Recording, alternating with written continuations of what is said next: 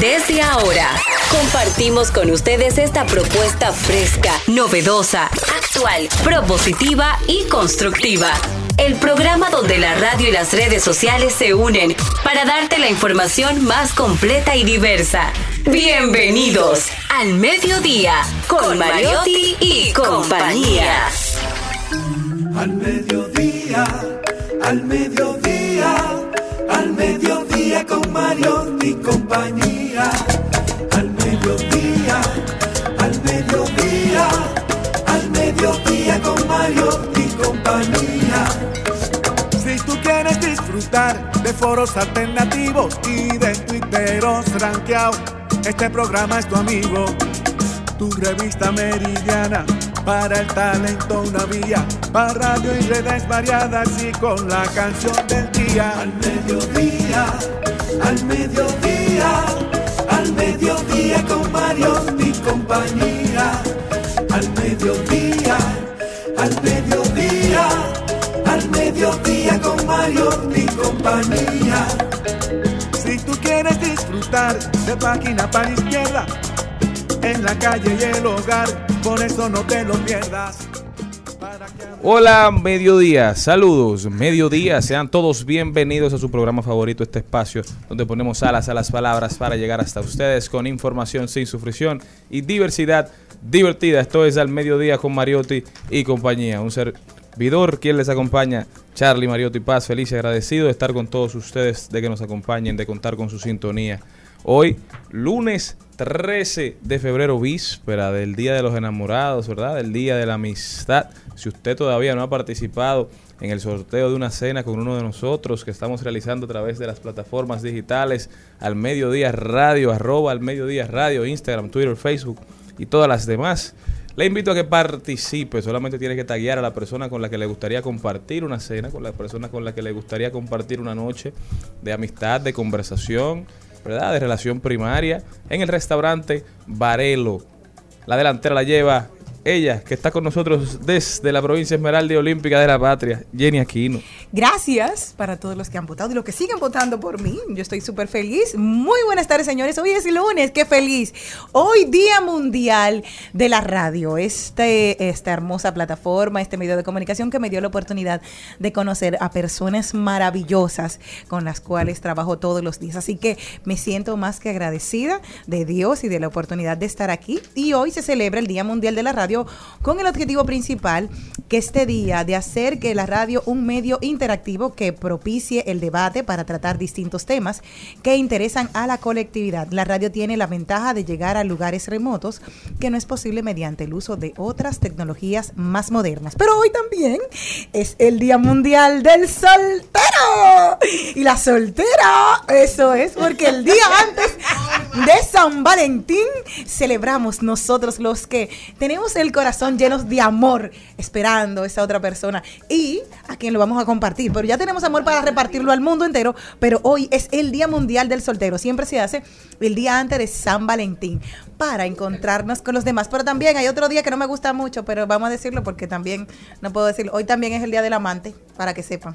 Ya. ¿De qué? Del, del amante. Cualquier coincidencia es pura, es pura verdad, coincidencia. Una noche no es Cualquier bastante. relación. Maribel Contreras. Para ser tu amante necesito mucho más. bueno, señores, hoy también es día de la radio. Y yo quiero, eh, de alguna manera, aprovechar este momento para decir lo feliz que me, que me siento y que me encuentro de poder cada día compartir primero con ustedes en cabina y luego con todo el público que nos oye. La radio definitivamente es como el teatro. Tiene una magia muy especial, eh, crea adicción, crea ese, ese lazo invisible entre el que habla y el que escucha, porque es que cuando uno habla por la radio, está hablando directamente al corazón de la gente, un corazón que se le mete por los oídos. Está con nosotros también la belleza y la mente de Celine Méndez. Muy buenas tardes, de verdad que agradecida de Dios y de todos ustedes por permitir que este lunes mágico llegue a su radio o a cualquiera de sus plataformas digitales. Tal como decían mis compañeras, la radio tiene esa magia, es como leer un libro. Tú te imaginas a la persona de acuerdo a la voz, de acuerdo a la sutileza, de acuerdo a la agresividad, de acuerdo a la sensualidad, de acuerdo a la crudeza de cómo puede ser ese ser humano, que es muy diferente a la televisión porque en la televisión directamente ya van los ojos y te descubren todo, pero en la radio no, en la radio una voz puede cautivar y sobre todo un pensamiento a que podamos tener a un fiel oyente cada día. Así es, nosotros estamos de fiesta en este programa porque estamos celebrando el mes del amor y la amistad. Gracias a todos ustedes por brindarnos su compañía, su sintonía. Nosotros ya comenzamos. Al mediodía,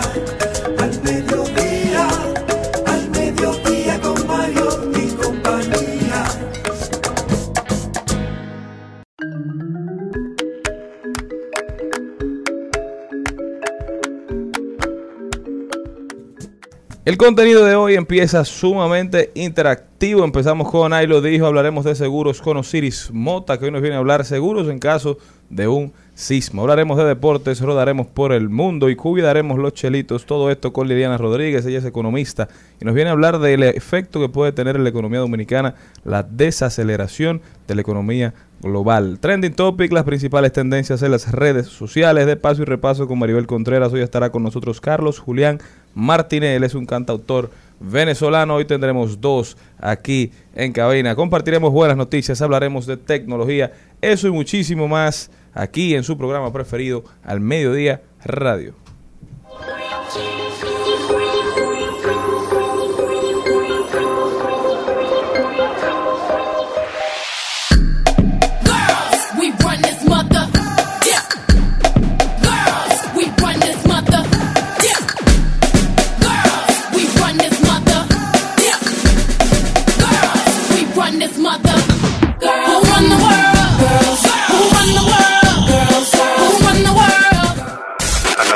Al mediodía. ¡Ay! Lo dijo. ¡Ay! Lo dijo. ¡Ay! Lo dijo. Lo dijo. ¡Ay! Lo dijo. ¡Ay! Lo Y él ahí lo dijo de hoy. Tenemos varios que me encantaron. Pero este fue uno de Watson que estaba escribiendo y dijo lo siguiente. Quiero oír su opinión. Sigan pendiente de Anuel que dejó a Yailin mientras los haitianos no cogen el país. Watson pensando. Así es, fuertes declaraciones, gracias. Fuertes declaraciones de Watson Brazoban. Y es lo que siempre comentamos, ¿verdad? Cómo la gente al final se disipa en cualquier tema que otra persona quiere poner sobre la palestra, que otra persona quiere monetizar y se olvida de, de los problemas reales que nos afectan como dominicanos. Ese comentario viene a raíz de lo que está pasando con el proyecto de ley sobre trata de personas que el gobierno dominicano introdujo al Senado de la República el 12 de diciembre de manera sigilosa, silenciosa y hasta oscura y que en el fin de semana anunció su retiro para buscar el consenso público para su aprobación y para que se sea reintroducido en un plazo no mayor a 45 días. El gobierno dominicano dice no hay solución dominicana al problema haitiano, pero con esta ley que ellos mismos sometieron, dicen todo lo contrario. Se dice por ahí que una acción vale más que mil palabras. Entonces yo creo que el gobierno tiene que reenfocar cuál es su mensaje. Señores, y para los que no lo saben, ese proyecto de ley no solamente es que fue enviado al, al Senado, había una carta que acompañaba el proyecto de ley firmada por el presidente de la República, firmada por Luis Abinader, que decía claramente que parte del financiamiento del pago de una contribución especial en base a los ingresos de los contribuyentes decía que era de carácter obligatorio para toda persona jurídica institución pública o privada domiciliada en territorio nacional amparado en cualquier régimen fiscal que esta ley creaba un fondo especial destinado a la prevención persecución, atención y reparación, repatriación o retorno voluntario de personas nacionales y extranjeras víctimas u objeto de estos delitos. Y como ya hemos dicho aquí en este espacio, todo ilegal que llega a República Dominicana, por lo menos desde nuestro país vecino, llega en lo que puede ser denominado un esquema de trata. ¿Por qué? Porque llegan en una mafia. Claro, hay un vehículo claro. que paga los sí. peajes, hay un grupo de personas que se encarga de traerlos, no es que cruzan cruzando las montañas. Entonces, Bueno, lo vimos ese O fin de se semana corriendo claramente divorciado el accionar y el discurso de este gobierno. Yo creo que hablar de traición es pesado, duele incluso, pero tenemos que empezar a, a pensar. Quiero saber ustedes que tienen, que han tenido relaciones más largas que yo y que todo, y, y saber de una de nuestras parejas favoritas. Me gusta, ahí lo dijo que lo puso cabronazzi. Y dice lo siguiente: Si Piqué y Shakira, que viajaban por todo el mundo, cayeron en la monotonía, imagínate tú y yo que solo vamos al supermercado. ¿Qué me pueden decir eso ustedes? ¿Sabe? A propósito ahora del Día del Amor y la Amistad, Sí. yo creo que es un análisis digno de hacer. ¿Usted cree que ha caído en monotonía en su relación? Ahora, ¿qué hacía usted cuando tenía amores, cuando eran novios? ¿Qué hacían los 14 de febrero? Ya eso se ha convertido en una fecha que muchas parejas han decidido no celebrar porque dicen que es una fecha comercial. Yo siempre Pero me luego de que tienen tiempo, ¿verdad? Porque cuando se están enamorando por primera vez es, el- es la fecha idónea. Porque es una buena fecha para tú hacer un detalle, para tú hacer un regalo, para tú distinguirte de los demás que las no están te enamorando. Entonces, no, no, no, porque eso es de rastrero. Yo creo que eso es un mito. No, Las no. personas se desaparecen. No, no, desaparecen el 13 y el 15, pero aparecen yo el no lo 14. digo por el regalo, no lo digo por eso, sino que cuando, cuando tienen una relación formal, tú te tienes, vamos a decir, libertad entre comillas, porque es un día comercial, porque whatever, whatever, aunque te den tu regalo. Es más, hasta te lo mandan con un mensajero, porque el caso no es la parte económica. Pero cuando usted tiene amores, los hombres no se, no se desaparecen, por, no hay trabajo. Ese tiempo lo sacan de donde sea. Pero en el matrimonio muchas veces no pasa así, porque ya tenemos lamentablemente una costumbre. Ayer yo vi un post que subió nuestra querida amiga Leti eh, Rivera, quien tiene muchos años de matrimonio, una relación muy linda con su esposo, y decía, hicieron un risotto entre los El dos gran Manuni. con Manuni y decía, muy chulo el, el reel que hicieron, que una de las cosas para, y deben de tener una relación creo que como más de 25 años, porque ellos tienen hijos grandes ya, eh, graduados. No, pero Leti no tiene más de 25 años. Era una freca. No, Leti se casó muy Ah, joven, ok, ok. es una mujer joven, de verdad. Y decía eso, que una de las, de las cosas que ellos siempre hacen y que le promocionan a todas las parejas es que busquen gustos en común. Ellos, en- la cocina es algo que le apasiona a los dos. Y, y cocinan casi siempre. Es un punto como que importante de su casa la cocina. De hecho, en el reel se ve comiquísimo porque él le dice, eh, en el momento que tiene que echar los hongos, y él le dice que no, que no es allí. Bueno, soy yo que estoy cocinando. Y tú sabes, la dinámica. Y hay, hay, que, hacer, hay que hacer cosas, hay que ponerse creativo, porque no puede ser la creatividad solamente cuando nos estamos conociendo o en el primer, segundo año de matrimonio. Lo duro ella después que usted tiene tantos años con esa persona que no puede dejar que sea su hermano. Usted tiene que seguir que ese amor siga con esa chispita en el Algo que tú mencionas, Celina, en pandemia, yo tengo una amiga que... Siempre es el- una amiga. El TikTok fue que salvó su relación en pandemia. ¿Cómo, así, ¿Cómo? mija? Porque ellos estaban en crisis, o totalmente, ellos estaban hasta pensando en separarse, no estaban casados, ellos vivían en unión libre, pero estaban ya destinados a separarse, entonces entró la pandemia, que obviamente tenían que estar más tiempo juntos, ella de por sí tenía su trabajo remoto, él no. Y ellos decidieron hacer videitos y cosas divertidas en parejas y hacer, por ejemplo, testimonios de su relación eh, en TikTok y en las redes. Y eso unificó mucho la relación. Sí, se ellos. volvieron a enamorar. Exacto. Ay, Y chulo. A también- conectar de manera sentimental, a conectar de manera espiritual, ¿verdad? No solamente de manera física, no solamente emocional, también uno tiene que estar a la par en todo lo que conlleva una relación, es cierto, El- porque a el veces que mejor lo las puede decir es el de parejas aquí ahora andan cada quien por su lado Sí. y se encuentran cuando llegan a la casa. Quizás por eso en la pandemia fue tan difícil para muchos convivir porque tenían que convivir el día completo. Con un extraño. y que o no- con un extraño. Pero hoy es un día espectacular. Usted agarra y llegue donde está su pareja y dice, ¿qué tú estás haciendo, mi amor? Vamos a comer juntos. Es comer juntos, es sacar ese momentito para ti, para mí.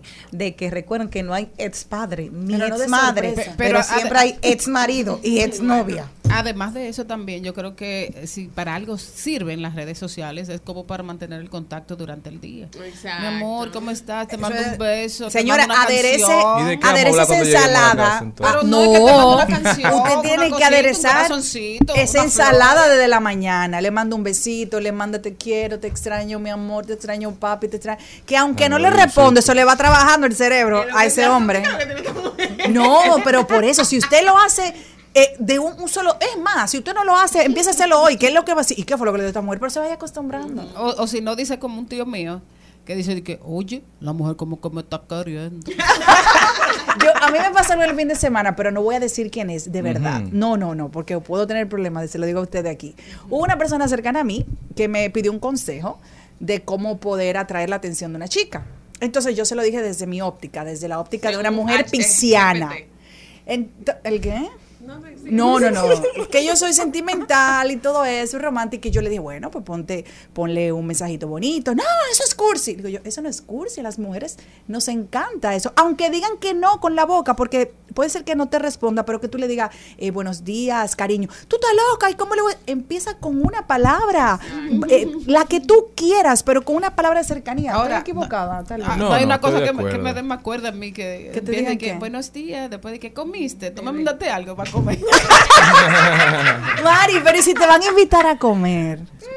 O te van a mandar un delivery. No, no, no para eso. ¿Y para qué? ¿Para que tú le des comida? No, para darle de que seguimiento, porque hay hay una serie de hay una serie de actos que no tienen ningún sentido, que la gente lo ha asumido y que como que estoy pendiente de ti. Pero, y, y- y- Mari, y- y tú ya comiste. Lo que pasa es que tú eres Adiós, poeta. ¿qué- qué te y a importa ti, a a ti? se te. Ay, Dios mío. No, pero eso es muy de personalidad. Pero yo creo que el que también lo dijo fue nuestro Pedro el Grande, don Pedro Martínez, que se quejó por ser afuereado del Clásico Mundial. Edwin Encarnación se refirió en, en un comentario de, de redes sociales preguntando por qué el técnico Carlos Febles no había sido convocado para ser parte del cuerpo técnico del conjunto. Y dijo, y a mí nunca me pidieron ni opinar sobre qué yo pienso sobre el clásico o mis servicios. Así comentó Pedro a la publicación de Edwin. Y le dijo también, oh Edwin, porque es el mismo anillo de conexión. Pedro está diciendo que hay un grupito que está dirigiendo el tema del clásico. Convocaron a muchos técnicos, entre ellos Nelson Cruz, Tony Díaz, Ramón Santiago, Julio Borbón, Wellington Cepeda, José Cano, Luis Ortiz, Frank Valdés y Manny García. Estos son los que van a estar acompañando al dirigente designado Rodney Linares. Pero yo creo que no se puede cometer esos errores. Una gente, una persona como Pedro, Pedro Martínez, que tiene tanto conocimiento, el mismo don Juan Marichal, el equipo dominicano no solamente tiene grandes figuras que pueden estar en el terreno, también gracias a Dios tenemos grandes figuras que pueden aportar desde fuera y tenemos que aprovecharlos a todos porque todo menos, todo lo que no sea la corona del Clásico Mundial es una pérdida para la República Dominicana. Continuamos. El al mediodía dice presente. Dice presente el músculo y la mente. El músculo y la mente. Estamos en deportes.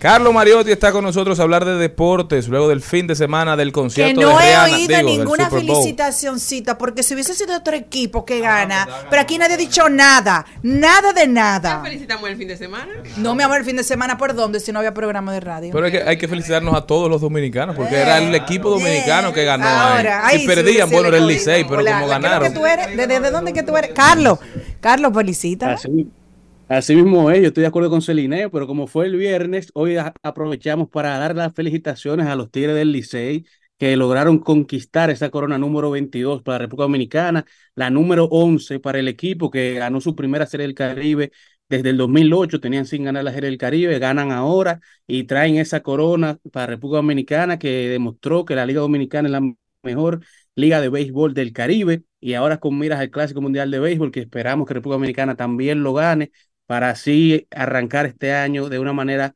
asombrosa, demostrando que el Plátano Power es real. República Dominicana dejó a Venezuela en la segunda posición, a México en la tercera. El pitcher dominicano de los Tigres del Licey, el papá de las Águilas y ahora el papá de los Chamos, César Valdés, fue electo como el MVP de la Serie del Caribe, mientras que Robinson Cano agregó otro accolade, otro campeonato a su repertorio campeón de la Serie Mundial de las Grandes Ligas en el 2009 con los New York Yankees, campeón del Clásico Mundial en el 2013 con la República Dominicana, campeón die- 18 y 19 con las Estrellas en la Liga de Béisbol Invernal Dominicana y ahora se agrega otro anillo de Serie del Caribe, ahora en el 2023, cuando ganó su primero en el 2021.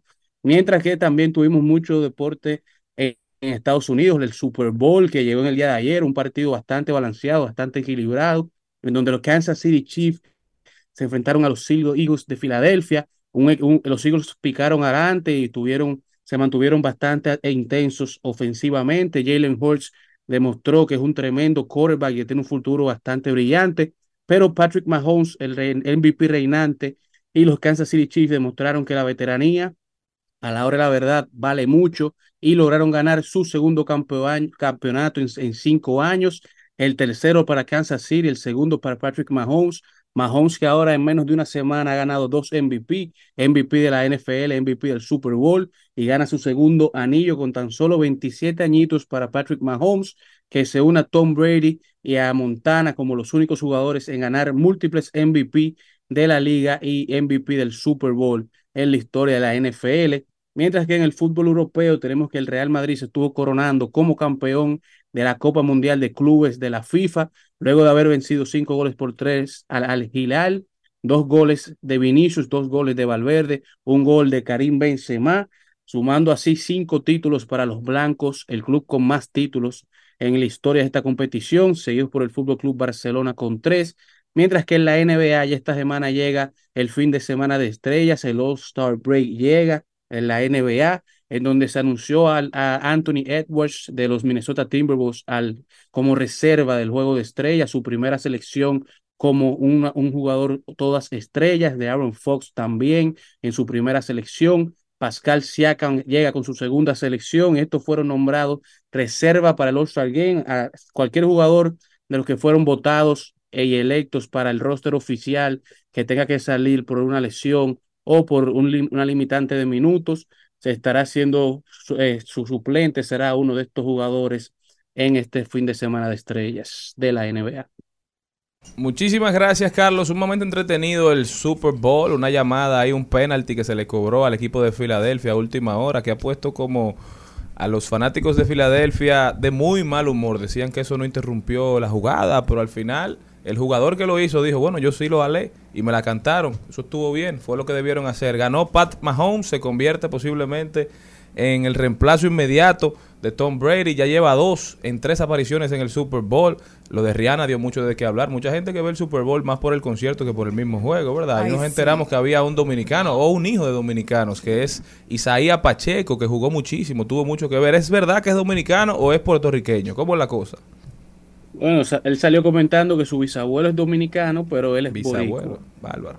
Bueno, siempre ha habido una gran unión entre dominicanos y puertorriqueños. Hay muchos hijos de puertorriqueños y de dominicanos. Ponemos el caso del doctor Joaquín Balaguer, que era hijo de padres, uno boricua y la otra dominicano. Bosch, También. Juan Bosch, Pedro Mir y así muchísimos otros. Eh, y en la farándula, Romeo. Así que aunque sea una venita dominicana que tenga Pacheco, a nosotros nos da mucha alegría, mucho orgullo y mucho placer haberlo visto ayer. Gracias, Carlos. Nosotros continuamos.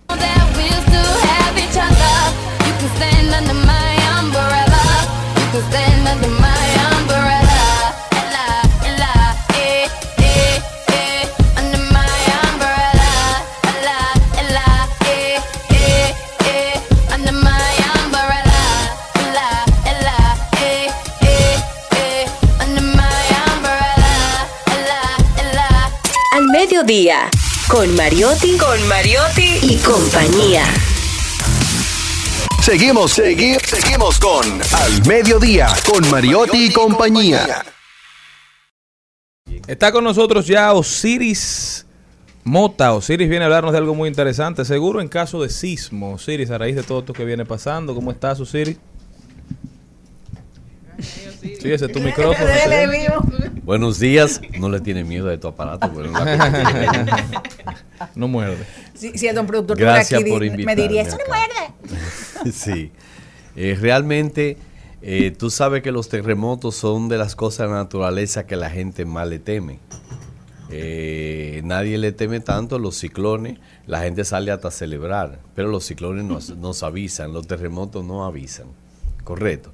Y los terremotos es tan, yo no sé por qué el ser humano no tiene el terremoto en el ADN, porque desde la creación del, del, humano, desde la, su, su evolución, han existido los terremotos, porque los terremotos es parte de la evolución de la, de la Tierra. Sí, pero ya los expertos están diciendo eso mismo, que no son los terremotos los que matan personas, quizás por eso uno todavía no ha desarrollado la capacidad de, de De- irlo sintiendo antes de que ataquen. Son los edificios mal hechos los que matan personas, o que Sí, no cumplen con la regulación. No, se abren la tierra mucho en Sí, también, y- también. Y los los eh, los volcanes también eh, producen terremotos y matan muchísimas Y personas. Mira lo que está pasando en Turquía ahora, que el gobierno ahora está arrestando a los constructores Así es. de edificios que colapsaron que en principio no debían haber colapsado. No, y colapsan eh, sin haber terremotos como el caso de, de reciente de, de La Vega.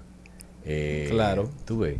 Por falta de mantenimiento. Por la falta de mantenimiento y por la falta de, de supervisión de los organismos responsables de mantener realmente una buena construcción. Mucho Aunque los ciclones, cuenta, sí. los ciclones no debían destruir edificios y viviendas y sin embargo, hasta en Estados Unidos ocurre como un, como los ciclones en la Florida que destruyen muchísimas viviendas, hay muchísimos muertos producto de esto y ese por el tipo de construcción que ellos hacen. Pero los sismos realmente eh, solo hay una forma de construir bien y asegurarse. Y lo seguro que eh, le, ha le ha tocado iniciar un gran terremoto como el de, Turquía y Siria, donde ya tenemos 30.500 muertos y más de 90.000 heridos, realmente va a ser un gran golpe. Ah, para, para beneficio de los aseguradores, sobre todo los reaseguradores, eh, los lugares donde más daño eh, ha ocurrido con los sismos realmente no son los de mayor desarrollo en cuanto a seguro. Nosotros aquí, eh, que tenemos una historia de, terremoto, y ya ustedes se recuerdan que el terremoto de La Vega, que fue de- destruyó La Vega en el 47, eh, La Vega, tanto el Cibao es la, la que más daño por el tipo de, de terreno, eh, más daño producen los terremotos, pues han tenido varios terremotos en toda la, la- fecha. Y nosotros tuvimos un terremoto de 3.8 eh, la semana pasada fue. No fue más. Y el fin fue de cinco. No, fue más, exacto. Sí, fue No, 5.6. 5 si mal- puntos, sí, a- correcto. aproximadamente, Y después otro no Y en el fin de 3.8. semana también. Hubo y el fin de, de semana. y algo. Y gracias a Dios que por lo menos eso se producen eh, a, esa, a esa magnitud, porque eso es lo que está haciendo que la Tierra está liberando energía Exacto. para evitar un gran terremoto de 7, porque ustedes saben que en la medida que sube un punto, eso se, se duplica eh, la- la, eh, el poder de destrucción de, lo- de los terremotos. En seguros, que es lo que realmente le interesa a la gente, digo, no interesa en este tema, realmente eh, existe la cobertura de sismo. Y esta, eh, va- sobre todo para las viviendas, las edificaciones, las industrias, y es sumamente importante porque eh, son de los, do- de los riesgos después de, de ciclón lo que más destrucción y daño pueden ocasionar, eh, sobre todo en las ciudades que se están llenando cada vez de grandes construcciones, de grandes empresas y una población mayor. Antes los terremotos no ocasionaban tantos años por la, porque la infraestructura no era tanto, no había tanta y la población eran, eran poca, eran pequeñas y vivían en vivienda eh, de madera o no vivienda tan elaborada como hoy, tan elevada como ocurre en las ciudades modernas. Entonces esto es lo que va, va a producir mayores daños cuando ocurren estos siniestros tan fuertes, estos ciclones tan fuertes. ¿Y cómo pasa, cómo es el proceso de uno adquirir un seguro de Normal, eso es lo digamos? más simple del mundo. ¿Y el monto es elevado? Porque yo No, no, creo que mira, mucha gente lo tenga. Eso es lo que yo siempre eh, escribo y le digo a la gente. Yo le explico de la forma más simple esto. Cuando tú, compras una jipeta, un ejemplo, 5 millones de pesos, ¿cuánto te puede costar una jipeta, un seguro de- de 5 millones de pesos en una jipeta? Te puede costar, Ciento- vamos a decir que sea cien mil. 7 por millar.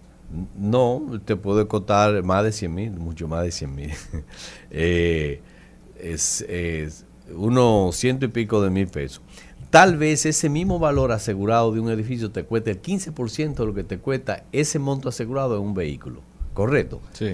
Lo que sucede es que nosotros todavía tenemos una brecha muy alta de, de, de infraseguro. O sea, aquí hay una cantidad enorme de personal. Tal vez el no llegue al 7%, no pase del 5 del 7 al 5% de la cantidad de edificios que en la ciudad nuestra estén asegurados contra terremotos. Y eso ahí es que está el gran el gran peligro de que eh, de un gran terremoto porque nos vamos a empobrecer realmente. Eso es lo que nos pasa con los ciclones. Cuando los ciclones destruyen una ciudad, ya tú te imaginas todos los gastos que tiene que sacar el, el- el- el Estado para ir en auxilio de los agricultores, de los, de los pueblos. Cuando con seguro eso lo podemos resolver. Osiris, algo que la gente no en- eh, normalmente no hace es porque piensa, es muy caro tener un seguro No, no. para un sismo. ¿Cómo, con, ¿Por cuánto andan las mensualidades? O que si uno lo puede pagar al cacarazo, un fuetazo por el año entero, Mira, los, ¿cuánto es? Sí, los seguros nuestros no te exigen el pago de un cacarazo. 120 días tiene la persona para pagar los seguros. Eso es lo que establece la ley. Tú pagas el 10%, el 25% como inicial y lo otro en cuatro o en cinco cuotas hasta 120 días. Correcto. En otros países como Puerto Rico, que ha sido uno de los más azotados por, por ciclones últimamente, como usted recuerda el ciclón Irma y María, que eh, le provocó, fueron 300 mil reclamaciones que tuvieron los seguros, porque allí la gente tiene más conciencia de seguro, nada se hace sin seguro y tienen un 12% del, del Producto Bruto Interno que gata, se gata en seguro. Aquí no pasa de dos, aquí es uno punto y algo, o sea que es muy poco. Mira, Entonces, te, te quiero contar lo que a mí me pasó. Pero ¿cuánto es dinero? Yo tenía, eh, en un momento tenía dos vehículos y tenía uno como del trabajo y el mío lo tenía en la casa prácticamente sin usar. Y un día me monto en él, eh, lo llevo al mecánico, voy a recogerlo del mecánico y cuando llego mi guagua se prendió y no quedó, tú sabes qué, nada. Y el seguro tenía como una semana que se había vencido, o sea que me quedé sin nada. Sin, ¿Qué? Pero ¿cuánto Pero cuesta ese, ese lo uno- del sismo? eh, sí, eso te puede costar un seguro de, de- no, no es sismo, porque que la, compa- el- la, eh, El un contrato de seguro no te lo venden solamente para un riesgo así, de que riesgo de terremoto. Eh, existe la póliza de, de incendio y líneas aliadas. Eh, Entonces, las líneas aliadas está terremoto, ciclón, inundación, daño por agua de lluvia, motinuega y daño malicioso, ¿correcto? Entonces, una tu vivienda, un ejemplo que tú asegures por 2 millones de pesos, a lo mejor tú no pagues más de 20 mil pesos al año, al año, por ese seguro. Ok. Eh, Eso y no el- es costoso. sí, no, no es costoso. El seguro de vehículo cuesta mucho, mucho más Sí, caro. Y esos seguros están incluidos dentro de, por ejemplo, si tú tienes un préstamo En, inmobiliario, ya en- están en esos. en ese caso, sí. Eh, aquí el, el hecho de que tengamos a lo mejor el 10%, el 90% de los seguros que existen de vivienda son porque el banco se lo exige, a aquellos que tienen una hipoteca. Ah, pues estoy bien Correcto. yo ahí. Pero, tiene que, seguro pero tiene que revisar, que tenga una hipoteca tiene que revisar, porque generalmente las pólizas de los bancos le cubre es la deuda que va quedando al banco. Porque Claro. el banco... Es el banco que Sí, se asegura la el banco- que está Exactamente, asegurando. el banco lo que está asegurando es su préstamo. Claro. Entonces al final, eso fue Nosotros- lo que pasó con las inundaciones Sí, ahora. que mucha gente nosotros- pensaba que el- estaba asegurado y el seguro no se lo cubría, porque lo que usted asegura cuando usted asegura el préstamo es, el el préstamo, en sí. En la ley, en, nosotros hemos insistido mucho en el seguro de que sea el total del, del valor de reposición del bien. Claro. O sea, ¿cuánto te cuesta en el momento del siniestro reponer tu bien? ¿Qué es lo que te- usted tiene que Ahora a verificar en su póliza? Verificar. No, algunos bancos lo cubren el total, pero generalmente el banco lo que le preocupa es asegurar lo que el cliente le va le va Lo le- le debiendo, que exacto, y son son van disminuyendo en la medida en que tú vas pagando tu préstamo. Ahora, algunos no, no, algunos lo pagan todo. Y también tienen que revisar generalmente los costos que le cargan a su préstamo por seguro, porque muchas veces muchas asociaciones y bancos abusan de eso y le cobran un valor altísimo por comisión y esa cosa, cuando un seguro, sobre todo el que generalmente hacían antes, que era explosio- incendio, explosión y terremoto. Eran los tres riesgos, pero eran los tres riesgos que podían destruirte la vivienda, porque un- una buena vivienda, un ciclón no te la destruye, a menos que no sea inundación que te dañe el terreno y el terreno ceda y te de- destruye la, la vivienda. Osiris, ¿y pero de hecho, el seguro de sismo, de incendio y líneas aliadas no es costoso aún. Puede ser hasta un 1%, porque si tú hablabas del- de los 2 millones. No, el, el seguro de, de una vivienda te puede costar actualmente, porque puede ser que una, este casa de, año, una casa de, de 10 millones de pesos no, calcúlale una tasa de un 5% más impuestos al año. al año. Está Eso es lo que bien. te va a para proteger tu principal inversión, Para tu proteger principal tu activo, principal tu hogar. inversión. Es Porque aquí la gente tiene un seguro que se llama eh, Todo va a estar bien SDQ, si Dios quiere. Sí. Ah, Entonces, lo calculo ¿tú crees mal, que la gente caro, pero- ahora con Sí. este con este Eh, eh, es- encuadre uno- que tenemos, o si tú crees que ahora con la gente con este evento reciente que ha pasado asegure más Cada su vez, casa? cada vez que existe un gran sismo o un gran ciclón, la gente se motiva. Y sube Pero esa motivación se le pasa al mes. Ay, cuidado si al día. y ya luego, luego realmente no siguen, insisten en eso. Realmente las compañías de seguro del mercado tienen que buscar formas de llegarle al público Y eso siempre nosotros siempre peleábamos mucho con, con el mercado, con nuestro regulador también, que podría hacer más en ese sentido. Eh, tiene que haber una coordinación entre el regulador y el mercado asegurado, la compañía de seguro y los corredores para lograr incentivar y llevar más conciencia de la necesidad de los seguros al público. Porque como no es un artículo de primera necesidad y primero está la necesidad de alimentos, de vivienda y otros para y educación y salud para la para la familia, la gente es lo último que piensa en asegurar su, su bienes eh, su, y, su, y el contenido de su casa. Realmente el sismo es, eh, la cobertura de sismo es importante, así como importante de ciclón e incendio, porque son los tres riesgos que más daño pueden hacer a los bienes que a usted le cuesta tanto construir y tener. Ya saben, señores, Osiris Mota con nosotros, experto en seguros. Osiris, ¿cómo puede la gente ponerse en contacto contigo, continuar esta conversación y asegurarse? La próxima reunión te voy a decir cómo.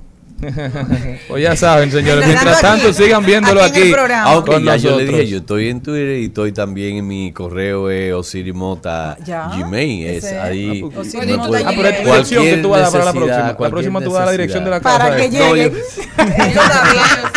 Realmente eh, yo soy poco comerciante en eso. No, no estoy, aquí más como un orientador y no pensando. Y te lo agradecemos Nadie piensa en mí. en- en- yo soy asesor de seguro. exacto, pero Eh, yo eso es lo que he hecho todavía, diseñar programas de seguro para empresa, industria. Y realmente de eso Empresa sí, industria, tengo porque el más nombre de de, los simples Bueno, mortales lo como que- nosotros. lo que- lo que- lo- del lo- 74. Lo que, lo que estamos santo. es que no tienen un, proble- un- ni un problemita ni de lejos.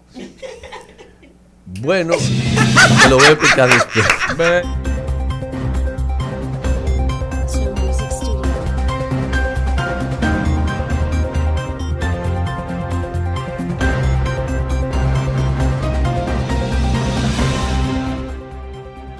Vámonos a rodar por el mundo. Vamos a ver cómo anda, cómo anda el globo terráqueo. Jenny aquí. Me voy para Estados Unidos y es que el radar estadounidense detectó el sábado una anomalía en Montana, en el norte de Estados Unidos. Las autoridades aeronáuticas, las Fuerzas Armadas, cerró, la Fuerza Aérea cerró el espacio aéreo en torno a un Habre, cerca de la frontera con Canadá, por causas relacionadas con la defensa. El congresista republicano Matt Rosendell afirmó en su cuenta de Twitter que estaba en contacto directo con los mandos militares y que había otro objeto volante no identificado.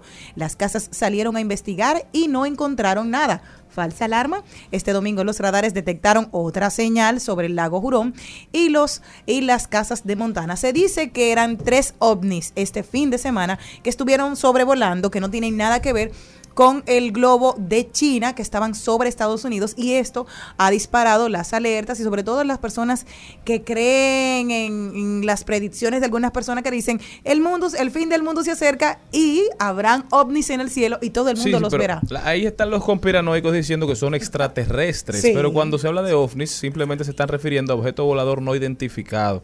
No quiere decir cuando las instituciones norteamericanas dicen que es un UFO, que es un objeto volador extraterrestre. Simplemente ellos no saben lo que es, ni saben quién, de quién es, quién lo puso ahí.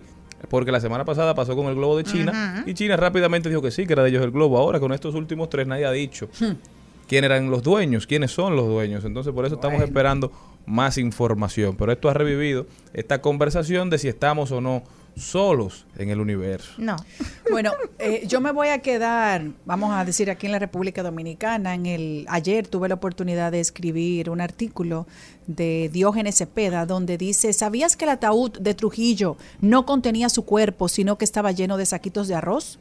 Dicen aquí que dice el, el señor que muchas personas pensaban que ese ataúd estaba con el el cuerpo de Rafael Leonidas Trujillo, pero sin embargo, el cadáver que se vertían tantas lágrimas y sollozos, casi sus lentes negros, como todas las personas que estaban ahí, sus dolientes, no era el de jefe amado, no era el de su jefe amado, sino un féretro lleno de saquito de arroz, cubierto con la bandera dominicana, tal como fue afirmado, sin ningún interés de protagonismo ni de disocinar lo ocurrido por el urólogo español de Trujillo, Antonio Purgervet, en su libro Mi vida, y aún más.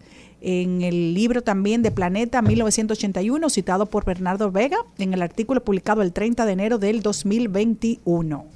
Entonces, Bueno, Eh, señores, yo me voy. No sé, no, no sé para dónde me voy, si me voy para Brasil o me voy para Argentina. El caso es que hay una mezcla de ironía y escepticismo en las palabras de Juan Batelem, profesor de Relaciones Internacionales de la Universidad de Buenos Aires, sobre el anuncio de Brasil y Argentina de articular una divisa común. Hay una situación, inclusive el economista jefe del FMI, Oliver Blanchard, dice que eso es una locura, ya que este país, Brasil, uniría a la economía más grande de América del Sur con una de las más enfermas. Y es que tras el anuncio, muchos creyeron que las principales economías de América del Sur pretendían crear, algo como el euro, que reemplazaría tanto el peso argentino como el real brasileño. Charlene, ¿tú crees que en algún momento pueda América Latina tener una moneda común y convertirse verdaderamente en un poder regional? Bueno, diversidad de economías, diversidad de fuentes de ingresos, ¿verdad? Pero al final, creo que es un sueño desde los tiempos de que Simón Bolívar hablaba de la Gran Colombia. claro.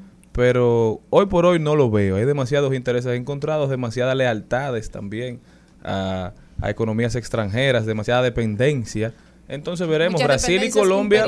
Brasil y, y Argentina, perdón, porque comparten una frontera bastante amplia y quizás sea un sueño que puede lograrse en algunas de sus latitudes, pero por ahora no le veo, no le veo salida. Señores, también tendencia lo que está pasando Aquí en República Dominicana tengo que venir aquí con la expectación por el régimen electoral. En la Cámara Baja se está preguntando si el PRM logrará los votos para aprobar esta, esta legislación que ellos mismos han promovido. Le faltan 13 votos. Ya el Partido de la Liberación Dominicana presentó un informe disidente, o sea que con nosotros no cuenten porque no estamos de acuerdo con lo establecido en esto. Parece un traje hecho a la medida para los que gobiernan y su afán, su deseo eterno de perpetuarse en el poder. También en República Dominicana nos quedamos aquí también a dos años de su estreno Hotel Copelia, la película de José María Cabral, producida por Lántica Media, Lántica Films, está disponible en HBO Max Latinoamérica. Esta película que trata sobre la vida de un grupo de mujeres de un burdel durante la Guerra Civil del 1965 ya está disponible. Es una hermosa producción, una hermosa historia que narra parte de lo que se vivió en República Dominicana desde otra perspectiva, desde otra óptica, la que no estamos acostumbrados a ver, protagonizada por la novia de todos los dominicanos y la esposa de, de David Mahler, Nash, la abogada. Así es. Bueno, quiero decir también que los nominados a Premio Soberano 2021 ya están disponibles en la cuenta Acrobarte RD de nuestra institución. Ah, pero di algunos, Mari, lo más importante, vamos a leerlo aquí. ¿Cómo así? Nominados ya. Sí, los nominados. Y van, eh, son dos años que van a premiar, ¿verdad, Maribel? 21 y Ajá, 22. Pero, ajá, pero este solamente... eh, El 21 salió. Ajá, el 21. Claro, porque tenemos primicia aquí. ¿Fue ahora que subió? Ahora mismo. Ah, pero sí. claro, hay que dar alguna En lo que encontramos los nominados, también aprovechar para felicitar, señores, a los Tigres del Licey que completaron Ay, su temporada bueno. perfecta. Aleluya. Trajeron al país el título de la Serie del Caribe número 11. Y, la Y es 22 mentira. Para la República Dominicana. el Licey es el equipo que más series del Caribe tiene. Duélale y a República Dominicana duela. también como país es el país que más series del Caribe tiene. Así que El felicidades. para Licey siempre Tigres. poniendo en alto la República Dominicana. Sin duda. Y el Olvida, cuando, la verdad es que cuando el Licey gana lo local, hace, borra todos los insultos y todas las ofensas que hacen los demás equipos. Sí, y salimos a representar el país con mucha dignidad, sin, sin mochila, salimos sin mochila, porque no ¿Andan cargamos... como usted? ¿Eh? ¿Andan como usted? Así es, yo no cargo nada, yo ando siempre ligero de equipaje emocional Sí, y sí. así anda el Licey, por Sí, eso porque- tenemos el triunfo Porque lo que yo digo está bien todo, señor, uno puede gozar, pero yo no sé a ti, Cristian, pero a mí particularmente hay gente que me ha dicho de todo por yo subir en algún momento una foto mía con una gorra del Licey, me, hasta me ofende, le pasa que uno se hace el loco, porque la, la cosa no puede ser como tan Bueno, personal. a- ahora fue que empezaron a subir. Entonces, el primer renglón que subieron fue eh, entretenimiento, programa diario de entretenimiento. ¿Quiénes y son? los nominados son la opción 13.0, el show del mediodía, de extremo a extremo, esta noche María Cela y Bebeto TV. ¿Cuál es el que más te gusta? Juégate. No, ya no puede, ya ¿Por vota. quién tú vas a puede. votar? Oye, eso no. Mi voto lo tiene Bebeto. Nunca lo he visto. Probablemente nunca lo veré. Tú, tú siempre quieres contra la corriente. Mi cariño para Bebeto. Vuelve y repite los nominados. Espérate que falta otro. Ah, ok. Eh, el otro que subió ahora, Renglón Comunicación, programa de humor. Y los nominados son el show de Raymond y Miguel, Ya. Boca de Piano es un show y el show de la comedia. Raymond y Miguel, porque hizieron la, la de la bizarra. ¿Ustedes lo oyeron? ¿Cómo lo hizo? Pero Raymond y Miguel deberían dejar de subiendo- nominarlo ya para Claro. renglón, Están subiendo lo lo que la gente más espera, los populares. O sea que van bien, van bien los Claro. ¿Este de Robertico no fue nominado? Pero, En Propel espera, ya fue espera, nombrado y todo. ay, ya ay, fue ay, nombrado. Ya él se fue para Parece Propel. comedia, pero no lo es. Señores, nosotros continuamos. Al mediodía,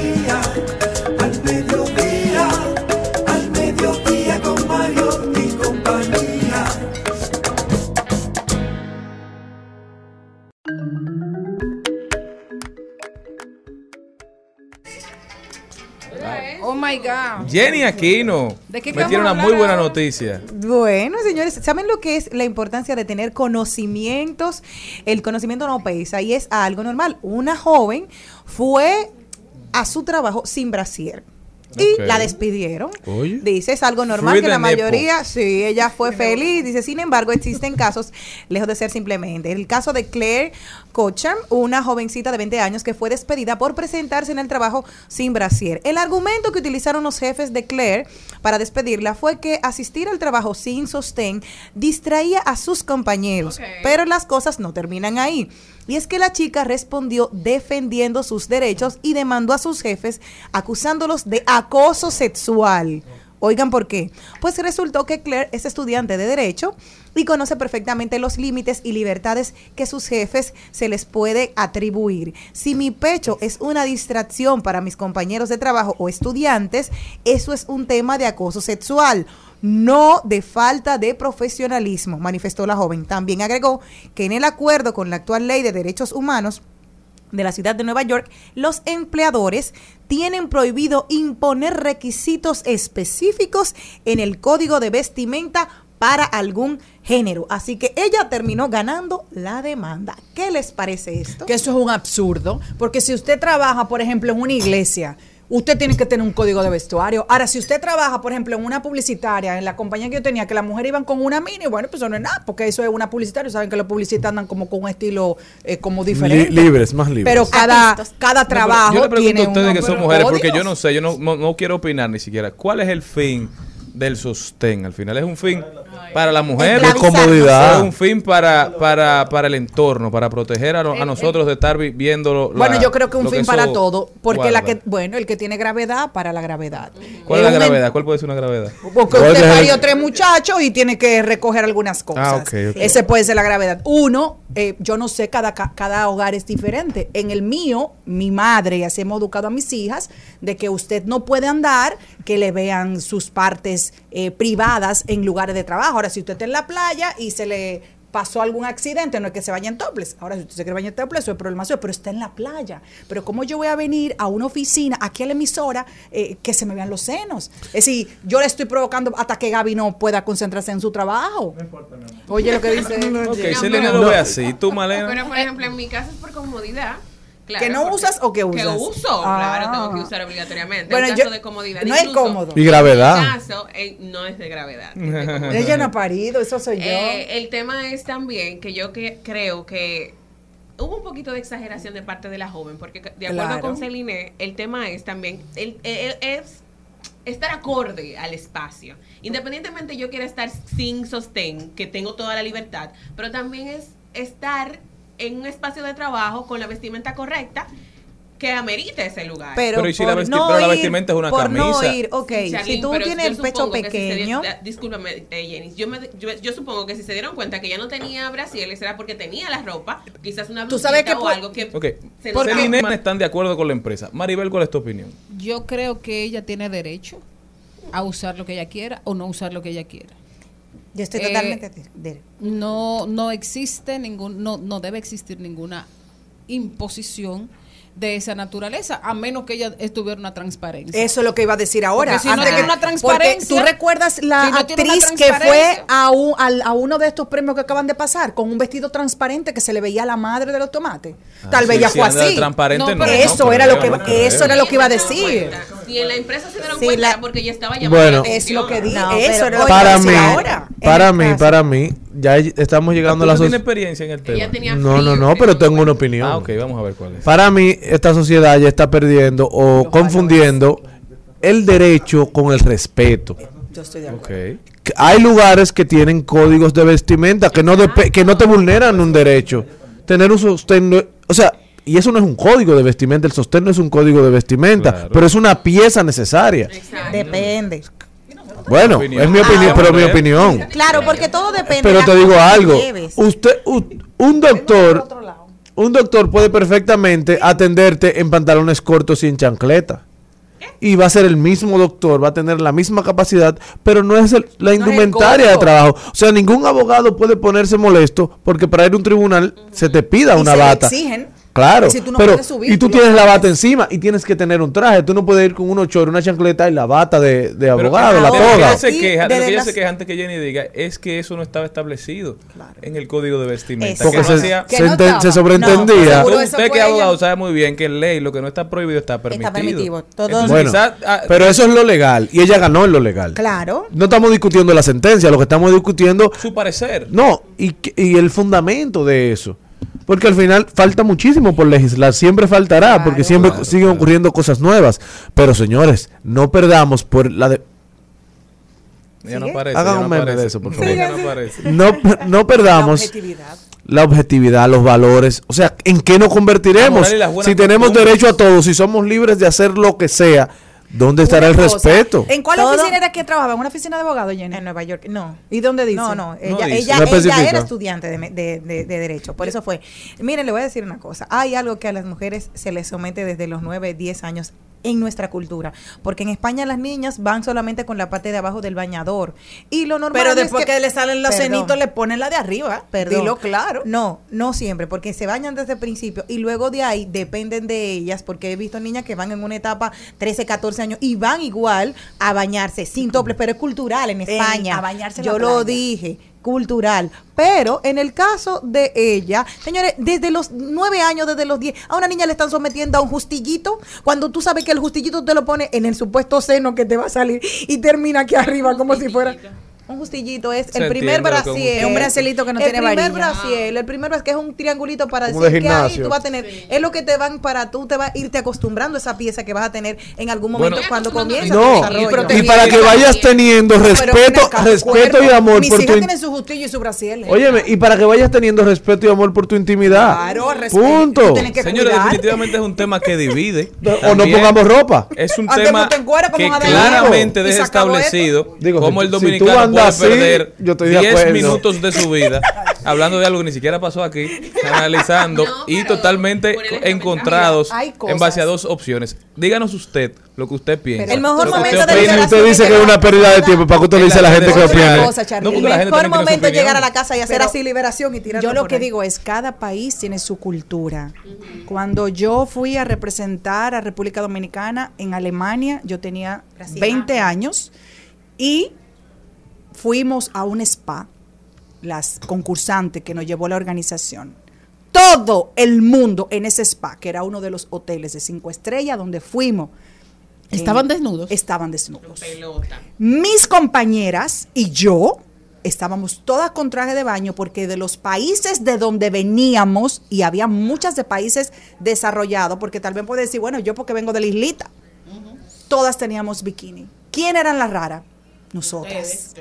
Pero esa es su cultura. Ahora, nosotros no nos quitamos la ropa, nosotros no nos quitamos el traje de baño para meternos al spa. Nos quedamos con nuestro traje de baño. Igual pasa en los baños turcos, igual pasa en una playa nudista. Usted va a un sitio que cada uno tiene su código. Lamentablemente esa empresa no lo estableció, pero estoy segura que a partir de hoy le va a poner a firmar a cada empleado cuál es el código para entrar trabajar ahí. Porque uno pone seguro después que le roban. Free Brasil. Seguimos, seguimos, seguimos con Al Mediodía, con Mariotti y compañía.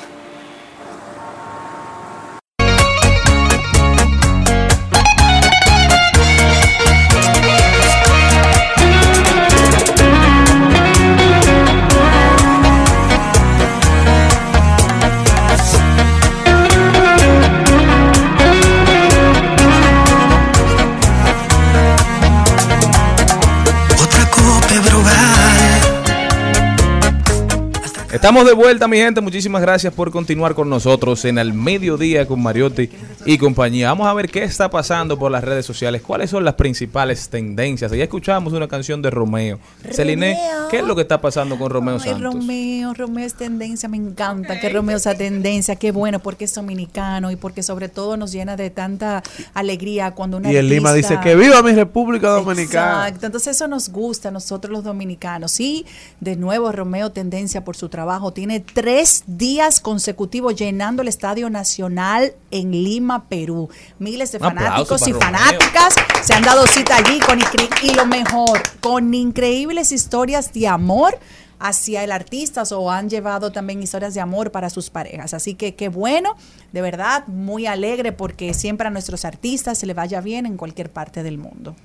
Y de Romeo, así mismo con R, nos vamos con Riri, que es una de las tendencias. ¿Con claro quién? que sí, Riri, Rihanna, porque... Muy es mala su ella- participación. ¿Cómo, que muy mala? Pero No. ¿saben qué? No, no, no, no, no, no. Es una de las eh, presentaciones Oye, ella me dice, no, no, no, que no, a mi opinión. No, no, no, no. No, pero bueno. Te voy a contar, te voy a contar, te voy a contar. El año pasado, cuando fue J-Lo y Shakira, nos gustó mucho la parte latina, porque somos así. El año Sin pasado embargo, no fue, fue ante- antepasado, exacto, porque el año pasado fue el weekend. Eh, ¿Qué pasó? Fue Fueron, el los, weekend. fueron los chicos de- Lo del rapeo. del rap, sí. Entonces, claro, el- lo de R&B. Este año, háblame de este año. exacto. Que aparentemente no sabemos quién fue. fue Riri. Primero fue la tendencia porque está embarazada. Lo mostró, ese fue el mostrarle al mundo, estoy embarazada. Muy bien, Ah, pero- Ella dijo que han sido más de tres las oportunidades que le habían pedido que fuera al Super Bowl y no había podido ir. Y la última vez que se lo pidieron tenía solamente tres meses de posparto. Ella dijo, yo no sé si voy a estar en condiciones para ver, pero ella aceptó. Y fue y salió impecable. Un, un concierto muy ella, donde se centró en la voz de ella, que es lo que ha dado siempre la, la- las, las notas maravillosas, eh, le- la plataforma, todo lo que se hicieron, 400 personas que trabajaron, es la tendencia. Y sobre todo, que la parte eh, de Estados Unidos, la, la comunidad estadounidense que consume el Super Bowl, quedó bastante satisfecha con la presentación de Rihanna, que decían que la comparación con la de Shakira y J-Lo es que ella lo fueron a mover y eso nos gusta, la parte latina, pero a los estadounidenses no. Mira, hay opiniones encontradas. Como la del señor Morel hay muchísimas. Rihanna tenía siete años que no cantaba en vivo. Rihanna acaba de pasar por un parto. Es decir, yo pensaba Ella incluso que la barriguita era posparto. En pero ahora mayo está del 2022. embarazada nueva vez. Y ella había dicho que iba a tener yo un invitado muy especial en su presentación. Todo el mundo pensaba que ese invitado especial iba a ser o Jay-Z o Drake. Al ninguno de los dos salir es que ella anuncia el embarazo. Pero sí, han habido muchas opiniones encontradas. Señor Morel, ¿qué le pareció a usted? Bueno, yo creo, independientemente de todo, Pero, ujú, ujú. que eh, su participación, su voz ya la conocíamos, espectacular. O sea, de eso la discusión no es en torno a la calidad de su voz, sino a el show. Recuerden que el medio tiempo es un show, no es un concierto, es un show. ¿No le gustó cómo subían y bajaban No, Ese sí me no. gustó. los escenarios? Parecía como Super Smash Brothers. Sí, ese me gustó. Mira, y otra de las tendencias que va enlazada a ella es Chris Brown. Recuerden que fue su ex pareja que la golpeó en el 2009. Pues ayer salió en una de las historias pidiendo Good Girl. O sea, buena chica. Eso fue lo que puso y dijo, nadie se ha atrevido a tanto. Nadie se ha atrevido Bueno, a tanto. la que en ese mismo orden cumplió su sueño fue Carol G, que subió eh, sus fotos con sus fans que estaba loca por conocer a Rihanna y se le dio su sueño. Felicidades para Carol G. Señores, bueno. también es tendencia Nuria porque ahora mismo la fiscalía acaba de apresar a Jairo González, el supuesto estafador de criptomonedas, al publicar en Instagram objeto de un programa de Nuria Piera, bien hecho por la fiscalía al usar la tecnología de punta contra el crimen. Este señor que fue donde Nuria a dar declaraciones, otro de los tantos estafadores que se han dedicado a quitarle a la gente su, su dinero trabajado, su dinero ahorrado, su dinero que con tanto esfuerzo han podido, han podido obtener. Señores, hacer el recordatorio, digámoslo así. Todo lo que parezca muy bueno para ser verdad cuando se habla de inversiones probablemente lo sea. No se ande llevando de gente. Y si usted no conoce bien un negocio, no se meta en él. No se deje llevar de la nueva tendencia, de lo que está pasando, de que ese es el futuro. Si usted no conoce el presente ni siquiera, no trate de hacerse rico con el futuro. Bueno, otra tendencia, y es una que me tiene de verdad bastante triste, la tendencia de la Policía Nacional, porque esa muerte eh, innecesaria del menor Donelli Joel Martínez ayer durante la sí. celebración del Carnaval de Santiago tiene herida el alma nacional, porque de repente todos nos sentimos madres y padres de, de ese niño y ver una situación como esa, una innecesaria acción en un momento de alegría, en un momento donde no estaba pasando nada, que, que, que fuera necesario que un agente, para no decir otra palabra, sacara el, al- el arma, disparara y terminara matando a un niño de 12 años. Eso no tiene perdón y vuelve a poner en cuestionamiento la Policía Nacional y vuelve y volvemos a pensar para qué le pagamos, para qué invertimos tanto dinero en la policía, en una policía que, que no nos protege y que en momentos como ese lo que hace es hacer el papel de quienes supuestamente eh, nos están defendiendo. Señores, sigue, sigue, justificar eso. Ay, sigue siendo tendencia el, el en reversa sobre el proyecto de ley de trata de personas, explotación y trata de migrantes. El gobierno echó para atrás una vez más con este tema y dijo que daba 45 días para volver a realizar un proyecto eh, más acorde con el sentir ciudadano. La sociedad se puso de pie y el gobierno reaccionó a tiempo al final, porque si no lo hacía, las consecuencias podían ser terribles para la valoración del presidente Luis Abinader y los sectores políticos y, y nacionales estaban enfrentados con ese tema. Y por eso lo han hecho. Yo creo No que encontramos nadie de acuerdo con ese tema. una muestra clara de hipocresía. Ahora ni siquiera el mismo presidente estaba de acuerdo con lo que él mismo sometió Así es. de Eso manera oscura, de manera secreta, se pudiese decir, porque ese fue uno de tres proyectos de ley que se sometieron el 12 de diciembre. Y hoy es que se está hablando de eso. Hoy es que ellos lo retractan, hoy es que ellos lo sacan. Pero el presidente firmó una carta donde él se ponía claramente, él decía Y fue un lo que proyecto estaba sometiendo. elaborado pueden por su despacho, Claro, no pueden en alegar principio. desconocimiento, señores. Señores, eso da pena y vergüenza. Eso hay que analizarlo muy bien, porque que lo estén echando para atrás no quiere decir que no estén de acuerdo con el No, fondo. eso es. El- lo preocupante es, no es que se haya echado para atrás, es loable, se equivocó, pero no, No, no, que... no, es la intención. Es la intención y la agenda. Lo preocupante es la agenda que, que tienen. Porque las agendas se llevan a cabo de una forma u otra. Entonces nos distraen devolviéndolo y dándonos el favor del poder de la democracia y de que el pueblo no quería, pero la agenda continúa. ¿Y quién le pidió ese proyecto a él? ¿Quién fue que dijo que eso era necesario aquí? Exactamente. Dicen que para cumplir acuerdos internacionales, pero cumpliendo con quién y afectando a quién. Cuando siempre los afectados somos los dominicanos. De paso, de paso y repaso. En al mediodía. Con Mariotti, con Mariotti y compañía. Te presentamos De paso y repaso. Somos la música que adorna nuestros sueños. Y nos une la nobleza en nuestra gente. La pelota, fruta fresca, el buen ambiente. Somos el agua bendita del Caribe. Somos el amor que en cada uno vive. La misma raíz, somos el mismo destino. Somos el emigrante que emprendió con fe su Bueno, señores, eh, eso que están estaban escuchando ustedes y que estaba disfrutando yo es una, una bellísima canción que se titula Somos, que, que fue escrita y, y grabada y cantada y que nosotros celebramos por Carlos Julián Martínez. Pero ¿quién es Carlos Julián Martínez? Bueno, mi invitado de hoy, Carlos Julián, bienvenido. Buenas tardes, muchas gracias. ¿Cómo están? Gracias por recibirme, un placer estar aquí con ustedes. Ya sabemos, ya sabemos de tu talento vocal, ya sabemos de tu talento musical, ya sabemos que escribes precioso y ahora quisiéramos que tú le digas a la gente, ok, yo soy Carlos Julián Martínez. ¿Quién es Carlos Julián Martínez? Bueno, yo soy un cantautor venezolano, tengo 28 años, llegué a, República Dominicana hace cuatro años con mi guitarra encima a, a luchar por un sueño, a perseguir el sueño de la música. Vine a este país porque es un país hermoso, donde, donde reina y triunfa la música y abunda y la gente bella. Y gracias a Dios me recibieron con los brazos abiertos. Y de eso habla esta canción. Habla de, de esa relación tan bonita que tenemos los venezolanos y los dominicanos. Me gusta, me gusta, me gusta. Bueno, yo creo que el país siempre ha estado bien agradecido de, Venezuela, que fue la cuna, la cuna por años y, y- y el lugar donde se refugió nuestro fundador de la República, eh, con un país con el que hemos tenido corriente migratoria desde, desde prácticamente antes de que fuéramos eh, descubiertos, entre comillas, con negrita y cursiva.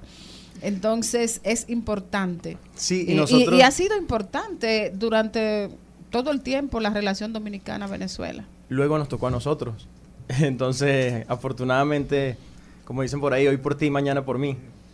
Eh, después de muchos años nos tocó a nosotros emigrar eh, por todo el tema del éxodo y, y nos han recibido con los brazos abiertos aquí. Esta canción es como un... ¿Me una cuentas oda cómo un nació? tributo, claro, claro, por supuesto. Es como un tributo en agradecimiento también por eso. Esta es una canción que nació de un proyecto maravilloso de la Organización Internacional para los Emigrantes, que es la OIM, y, y de ACNUR, que ellos, ellos hicieron este proyecto como un concurso a los compositores para que presentaran una canción que hablara de esta relación de hermandad y fraternidad entre venezolanos y dominicanos. Entonces yo me enteré por un gran amigo, com- eh, productor, compositor, pianista, arreglista, que se llama Abel Díaz, a quien le mando un gran saludo, que estaban haciendo este concurso y él me dijo, oye, deberías escribir una canción. Eh, y bueno, yo me animé y por fortuna eligieron mi canción. Wow. Carlos Julián, al escuchar eh, esa partecita de tu canción, me, remonté a la canción Inmigrante de Natalie Jacin, que tiene el mismo sentimiento, tiene la misma, la misma historia, narra una historia de una gente que sale de su país al final a buscar hermandad, a buscar apoyo, a buscar cariño y a buscar progreso sobre todo para él y para los suyos. ¿Qué significa para un venezolano abandonar su tierra? y llegar a un país que aunque lleno de alegría, porque hemos recibido a los venezolanos con muchísima alegría, la verdad, eh, ¿qué se siente? Ah, no. Oye, siempre, siempre es difícil dejar atrás, dejar atrás tu país, tus raíces, tu casa. Em, de alguna manera no lo, no, lo, no lo abandonas o no lo dejas por completo porque te lo llevas a todos lados y, y a pesar de que es difícil, sobre todo estar lejos de la familia, la idea es llevar tu bandera con orgullo a donde sea que tú vayas, representar con orgullo tus colores, hacer que la gente que se queda se sienta orgullosa, que la gente que se fue a otro sitio se sienta orgullosa y que la gente que te está recibiendo también sienta que valió la pena recibirte con los brazos abiertos porque porque pues los haces orgullosos también a ellos. Carlos, ¿dónde estás eh, normalmente tu música? ¿Dónde se escucha? ¿Dónde la gente puede seguirte? ¿Dónde, dónde, dónde vas tocando? ¿Dónde- ¿Cuáles han sido esas puertas que se han abierto para ti en República Dominicana? Bueno, yo también trabajo cantando en restaurantes, en eventos privados. Eh, Ah, qué bien. Estoy en Instagram como CJM Music, arroba CJM Music, y por allí siempre estoy poniendo como que el- la información de los sitios donde estoy tocando, restaurantes, etcétera. Y la canción Somos, los invito a verla en, en YouTube, está en el canal de la OIM y también el de Naciones Unidas RD. Pueden poner también Somos de CJ y Lu y ahí la van a encontrar. Pero Maribel, te- tú estás dando gritos y por qué? Porque tú sabes que yo soy una mujer sensible, ¿verdad? E- Él está llorando. Lo que pasa es que como él es varón, no se le sale la lágrima. ¿Está llorando o no? Es que da sentimiento. Bueno, lo que pasa es que realmente la historia del hombre, la historia del ser humano, para ser más inclusiva y real, ha sido la historia de las migraciones. Y la historia de la migración está escrita con nostalgia, está escrita con dolor, está escrita con mares de lágrimas. Pero no, no, no es una situación como que uno pueda Ser indiferente. ser indiferente, ¿tú entiendes? O sea, eh, la, la, la empatía es de verdad ponerse en el lugar del otro. Y todos tenemos alguien que, que salió de su tierra a cumplir sus sueños. No todo el mundo por las mismas. Bueno, tú tienes un hijo que salió a buscar sus sueños, no por necesidad, quizás, Exacto. no por un problema país, quizás dentro de las mejores condiciones, pero salió, abandonó y el su dolor está. Claro, O y sea, abandonó su mí, lugar mí. seguro. O sea, eso, eso no, eso no es fácil, no es fácil. El, el que, el que no lo ha vivido, eh, que no lo viva, sí, sí puede. Pero qué bueno que Carlos pero- ha pero decidido quiero- cantarlo yo- con alegría. Pero, pero yo quiero, yo quiero, yo quiero decirle una cosa a ustedes. Señor, pero Carlos trabajaba hasta en, hasta en novela. hasta ahorita. ¿Qué? Oye, pero- Entonces, me, tienen, me tienen chequeado, me tienen chequeado. Él, él llora, pero le está yendo bien. ¿Y las fan cómo van también? Bueno, hay una, hay una que otra por ahí. Pero eh, oye, eso fue, hace, eso fue hace muchos años, debo decir. Tú- ah, pero si hace muchos años tú estabas niño. Sí, yo estaba chiquito. ¿Y, Yo cuál, estaba y- chiquito. y, y qué no- y cómo se llamaba la novela? Yo hice dos producciones en Venevisión hace como 10 años. Una que se llamaba Arroz con leche y otra que se quiere llamó casar. exacto, que se llamó Amor Urbano. Ay, qué Ay, sí. Luego, al principio yo empecé en el mundo artístico con la actuación. Luego me fui desviando hacia la música, entendí que que era lo que más me ¿Y gustaba. qué lo que te me hizo la música que no te hizo la actuación? No sé, gusta- uno no decide a quién amar. Eso es verdad. Pero- Bueno, aquí hay mucho teatro musical, es decir, que puede incursionar Sí, en eso. exacto. El Maribel teatro- tiene buenos amigos ahí. Ay, ya bueno, ya estoy aquí, Maribel. Estás abierto, estás abierto a incursionar en el país.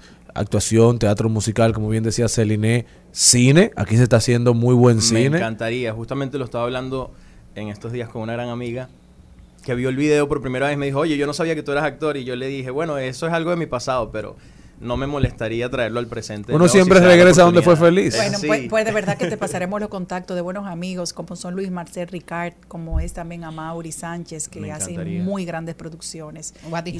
Wadi. Me encantaría. que sí. Una pregunta que, yo- que a esta hora yo siempre estoy pensando en comida.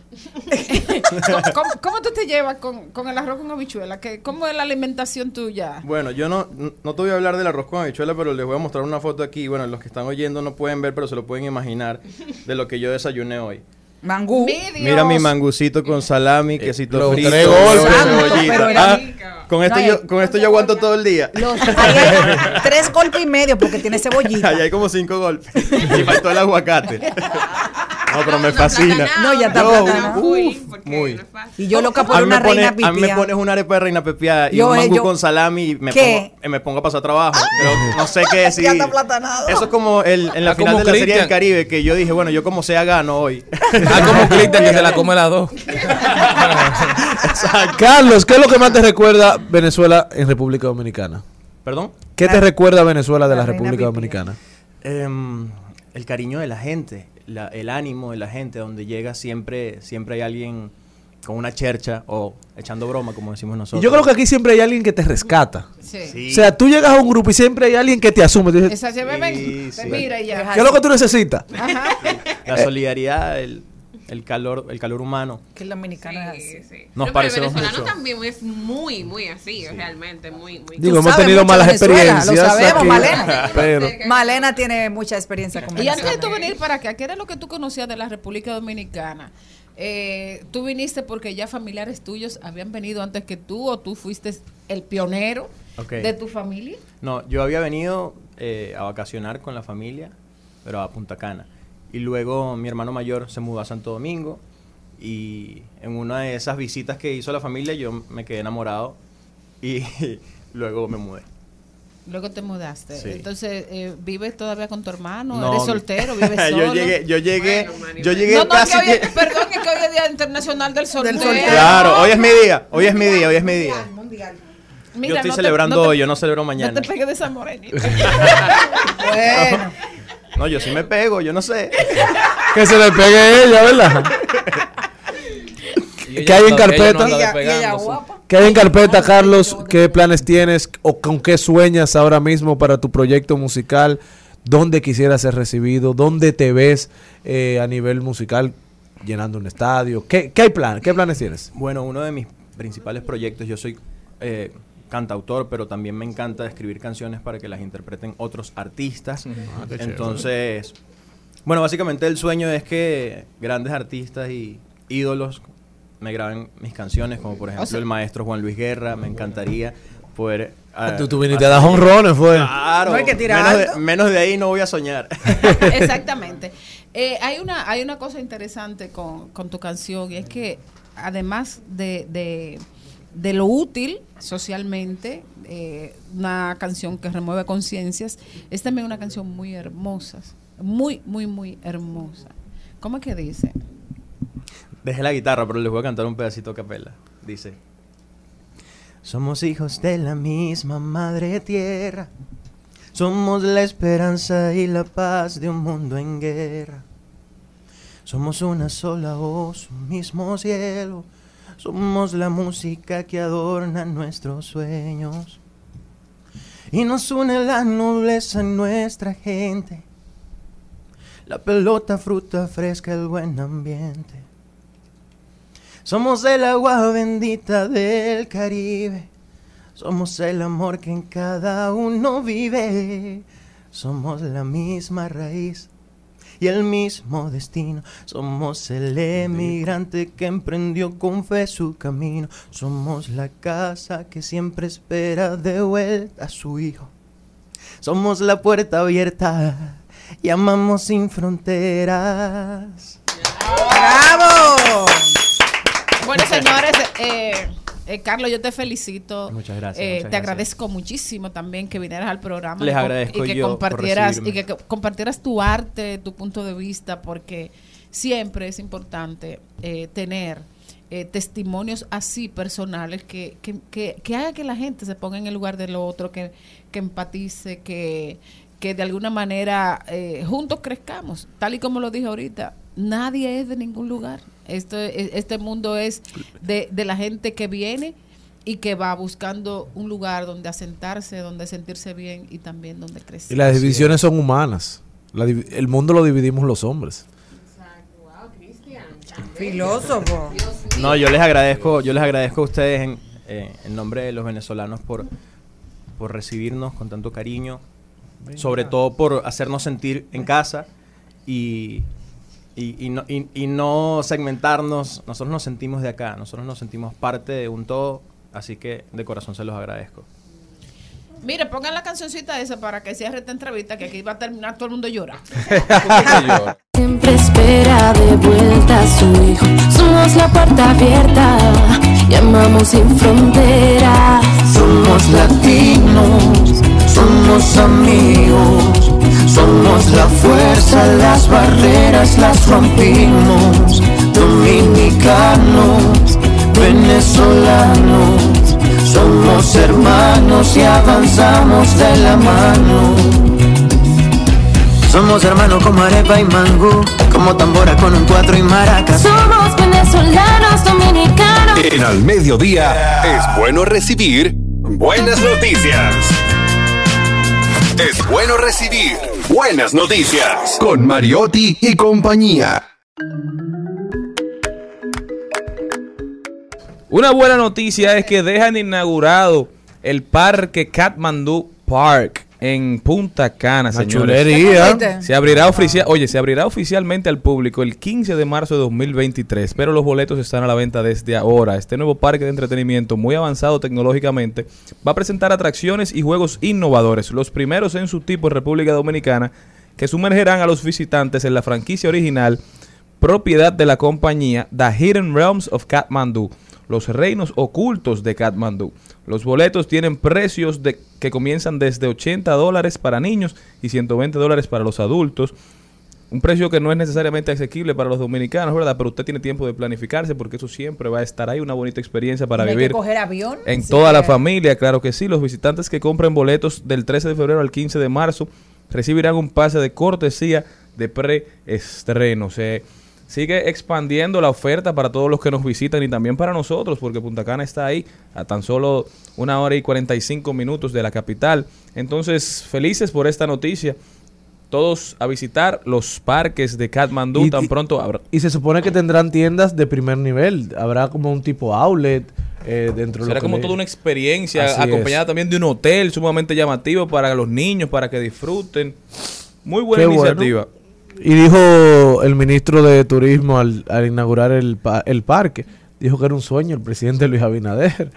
Entonces está. parece que desde chiquito le estaba soñando con eso y se lo cumplieron ahora. ¿Sabes que le No, me gustan las montañas rusas? No, y sobre todo que cuando uno tiene muchos hijos, señores, que hay muchos parques. Tú sabes lo que es bueno Ah, tener un parque sí. aquí mismo. Uno se economiza todos esos hoteles. eh, y esa, Bueno, parece que ya tenemos nuestro Disney dominicano. Qué bueno. Al mediodía, mediodía, al mediodía con Mario y compañía.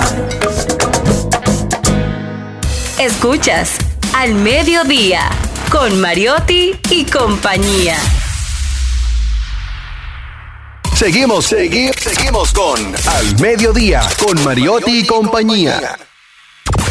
A continuación, en Al Mediodía, cu- cuidando los chelitos. Cuidando los chelitos. Está con nosotros Liliana Rodríguez. Liliana, ¿cómo estás? Felices de tenerte con nosotros. Gracias, Charlie. Yo feliz de estar acá. Y más aún ah, después de esa sección con musical, disfrutando de la música, la verdad, por suerte por la pelota que ahorita lo mencionabas, el ¿Tú- arte. ¿Tú ganaste o perdiste? No. Todos ganamos, Celine. lucha, Pero ganamos como país, Sí, sí, ¿verdad? sí, me- me gusta eso. Como ustedes saben, Liliana es nuestra economista de cabecera, ¿verdad? Y hoy nos va a hablar de cómo está afectando la desaceleración económica en el mundo. Liliana, cuéntame un poquito más de esto. Bueno, la verdad que mm, hay que ser siempre positivo y presentarse horizontes y planificarse para, para prevenir cualquier eh, suceso que uno pues pueda afectarle el bolsillo. Pero la verdad es que vale la pena analizar todo lo que está sucediendo para pedir justamente lo que decía Maribel también, esa empatía. Porque, mm, bueno, vemos noticias desde el mes de enero donde las eh, grandes empresas tecnológicas están despidiendo miles de empleados, desde Microsoft, Dell, Amazon, Twitter, y van más de 100 mil despidos en el mes de enero de estas empresas tecnológicas. Eso sin contar empresas grandes de Inglaterra, de Estados Unidos, personas que viven allá, hablando de inmigración, que me cuentan que en sus empresas, pues departamentos que eran de 10 personas, pues ahora son 3 que están haciendo el trabajo de estas 10 personas, que por eso también se llama quiet hiring, porque entonces aquellas personas que van desvinculando le van agregando esas funciones a los que se quedan. Entonces, se está viviendo esa realidad eh, post pandemia, ¿no? O sea, después de, ese, de esas políticas donde expansivas, monetarias, O sea que expansivas. la, la palabra del 2022, según los norteamericanos, fue quiet, eh, quiet quitting. Sí, quiet quitting. O sea, renunciando silenciosamente, Sí. dejando de hacer lo que tenías que hacer, abandonando el trabajo poco a poco y al final te despedían, pero era porque tú querías salir de la empresa. Y ahora es quiet hiring, o sea, ahora, Ahora quiet hiring, así ah, para que tú veas las dinámicas, nadie hace falta, nadie es imprescindible. las dinámicas así mismo, los ciclos económicos. Y eh, con esto se une a una de las palabras que fueron tendencia durante el 2022 y, lo, eh, y es clave, usted lo ha mencionado aquí, que es la inteligencia artificial. Entonces, esa fue una palabra de las que fueron palabras tendencia en el 2022 y eso está marcando también el futuro del mercado laboral, que ya se está viendo cuáles son aquellos empleos que pudieran estar siendo afectados por esa inteligencia artificial, eh, cómo debemos de ir preparando también a la empleomanía a que vayan agregándole valor a las cosas que de manera operativa la inteligencia artificial pues ya te genera, porque de hecho ya se utiliza, hace años se utiliza la inteligencia artificial para búsqueda de cosas, o sea, o sea eh, buscar informaciones en Internet para poder responder en entidades, los famosos chatbots eh, de entidades financieras. Pero eso ahora implica unos nuevos desafíos. Eh, se hablaba de si va a afectar aquí, República Dominicana, los call centers, porque ya va a haber mucha más automatización. Pero lo clave de esto es, en el tema de la des- desaceleración global, el Fondo Monetario Internacional en enero aumentó la proyección que ellos tenían para Estados Unidos. Eh, de 1.2% a 1.4% el crecimiento económico. Eso sobre todo porque China abría otra vez, abría al comercio, ya cerraba esa política restrictiva por tema de COVID y entonces, por tanto, China e India, que van a marcar las pautas en este año, pues decían, bueno, ya podemos ver un horizonte un poquito más positivo. Pero esa, esa desaceleración o posible recesión en Estados Unidos pues nos afecta a nosotros. Por eso nuestro, como República Dominicana, principal socio comercial representa el 35% del turismo, 87% de las remesas. Entonces, cuando vemos que República Dominicana, sobre todo el año pasado, tuvo altos ingresos productos de producto del dinamismo en hoteles, bares y restaurantes, que representó el 24% de- del crecimiento económico.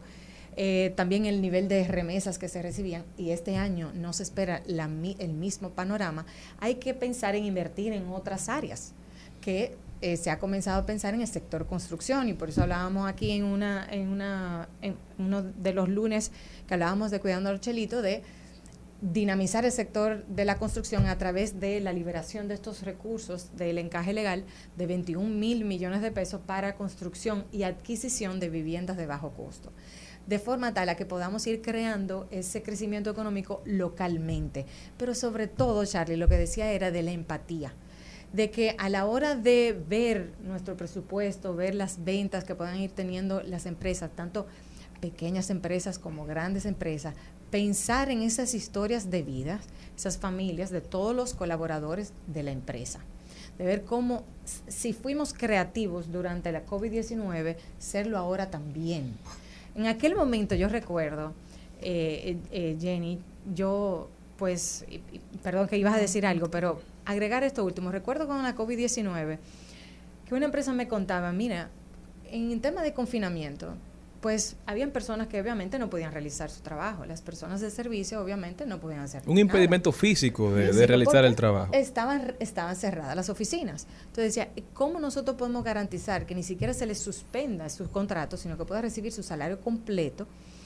Y era viendo cómo de forma solidaria aquellas personas que trabajaban desde su casa, que recibían como parte de su paquete salarial lo que está relacionado con transporte, ¿no? O sea, asignación de transporte gasolina, pues pudiera ir en beneficio de aquellas personas como las personas de servicio que realmente le impedía por el confinamiento ir a realizar su trabajo. De forma tal que esa misma creatividad que utilizamos en aquel momento para ser empáticos y poder garantizarle sustento a esas personas, a esas familias, que ahora también lo seamos, pensando en cómo nosotros podemos garantizar el bienestar para todos y crecimiento, porque claro está, el cre- nosotros queremos crecimiento económico, porque eso es lo primero, que nos vaya bien, o sea, una nota positiva, A+, pero que eso pueda repartirse mejor, ¿no? O sea, y ahí entramos ya en un tema de desigualdad, pero realmente el, el objetivo de ver esto es que veamos números, veamos las estadísticas de crecimiento económico, de dónde nosotros podemos desarrollar la economía, pero no olvidemos eso, no olvidemos esas historias de vida, de, de como hablamos ahora mismo, como hablaba Carlos Julián, de él, él emigró eh, con otras posibilidades, otros horizontes, pero asimismo las personas acá en dominicanas también miran viendo otras opciones, pero los que estemos aquí, pensar en ellos también, porque hay que estar agradecido con los que han inmigrado también, que mandan 10 mil millones en remesas. No, lo mantiene. Algo, algo que me llama la atención, Liliana, es que hablábamos de que ah, hubo despidos en Microsoft, en Meta, en Amazon, en Twitter. Ellos vivieron el sueño de que todo el mundo iba a estar conectado durante un corto periodo. Pero ven acá, vamos a ver las cosas como son. A mí me encantan las recetas. Y es cierto, el otro día estaba viendo un chef panameño que me encanta que dice, aquí se agotó lo que era la levadura. Aquí en República Dominicana igual. Sin embargo, la levadura no empezó a producir más levadura porque allá todo el mundo dejó de ser pan. Aquí el pan de guineo, todo el mundo tenía un pan de guineo. Yo no lo hice. Yo no lo hice. Pero es esa necesidad de como estábamos encerrados, era como vamos a hornear, vamos a hacer algo.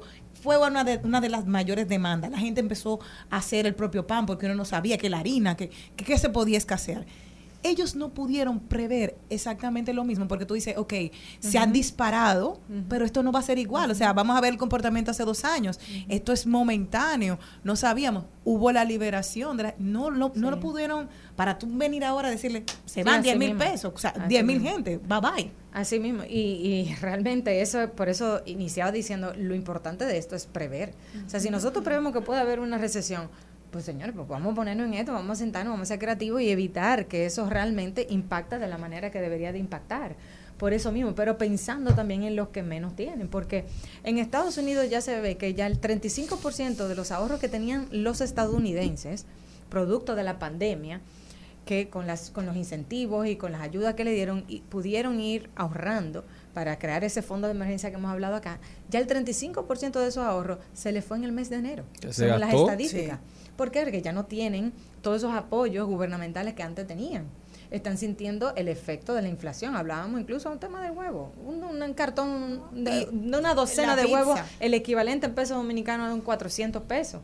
Pero igual como dice, escasez de ciertos alimentos y de ciertos eh, rubros que realmente complican el, el- el bienestar de las personas. Y aquí en República Dominicana, desde el 2020, ha aumentado cerca de un 30% en el, el, el grupo de alimentos y bebidas no alcohólicas y transporte, que son los grupos do- que más consumen un presupuesto de los de menores recursos. Entonces hay que pensar en, hay que pensar en eso y planificarse realmente. ¿no? Y los salarios Mira, siguen iguales. Mucha gente ha perdido el empleo, no se han recuperado todos los trabajos prepandémicos y sin embargo, la inflación... usted conoce, definitivamente. bueno, claro, y la inflación de- desde que empezó la pandemia, quizás desde el año antes, al sol de hoy, la inflación ronda un 20%. Y todavía nosotros seguimos recibiendo los mismos ingresos, a veces mucho menos, entonces el dinero nos rinde.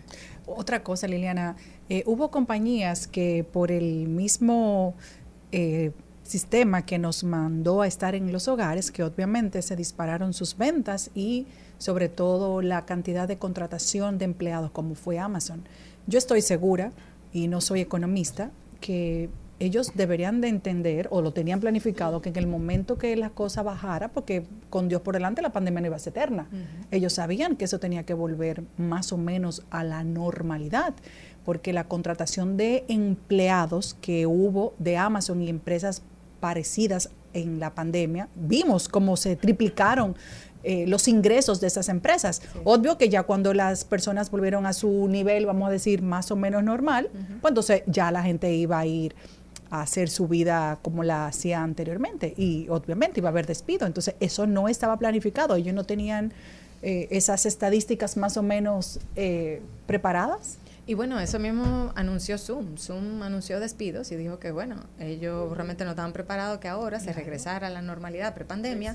Entonces, como hay menos demanda, entonces eh, ellos se vieron forzados a, A contratar despedir. más personal. En aquel momento sí, a contratar más personal y ahora pues a despedir a algunos por la reducción de las ventas. Pero lo que se entiende con las empresas, con las estas em- grandes empresas tecnológicas, es que va a haber una recomposición porque demandaron en, en ese momento un personal para la demanda que tenían de pandemia, pero ahora van a demandar otro tipo de, de, de perfiles como desarrolladores para poder explotar muchísimo más esa inteligencia artificial. que de hecho hay empresas que siguen utilizando esas reuniones o que te piden todavía que no puedes ir físicamente a su compañía y no solamente por el hecho de una enfermedad, sino porque también se tiene- tienen un ahorro. Si no tengo un personal fijo en una oficina o recibiendo gente, yo te- hay una compañía aquí que voy a obviar Sí. su nombre que ni siquiera recibe a la gente y me dijo, mira, que nosotros tenemos un ahorro grandísimo hasta en el café que le brindábamos a los clientes. Y la pérdida de tiempo, porque antes de tú recibir una gente, tú tienes que hacer un preámbulo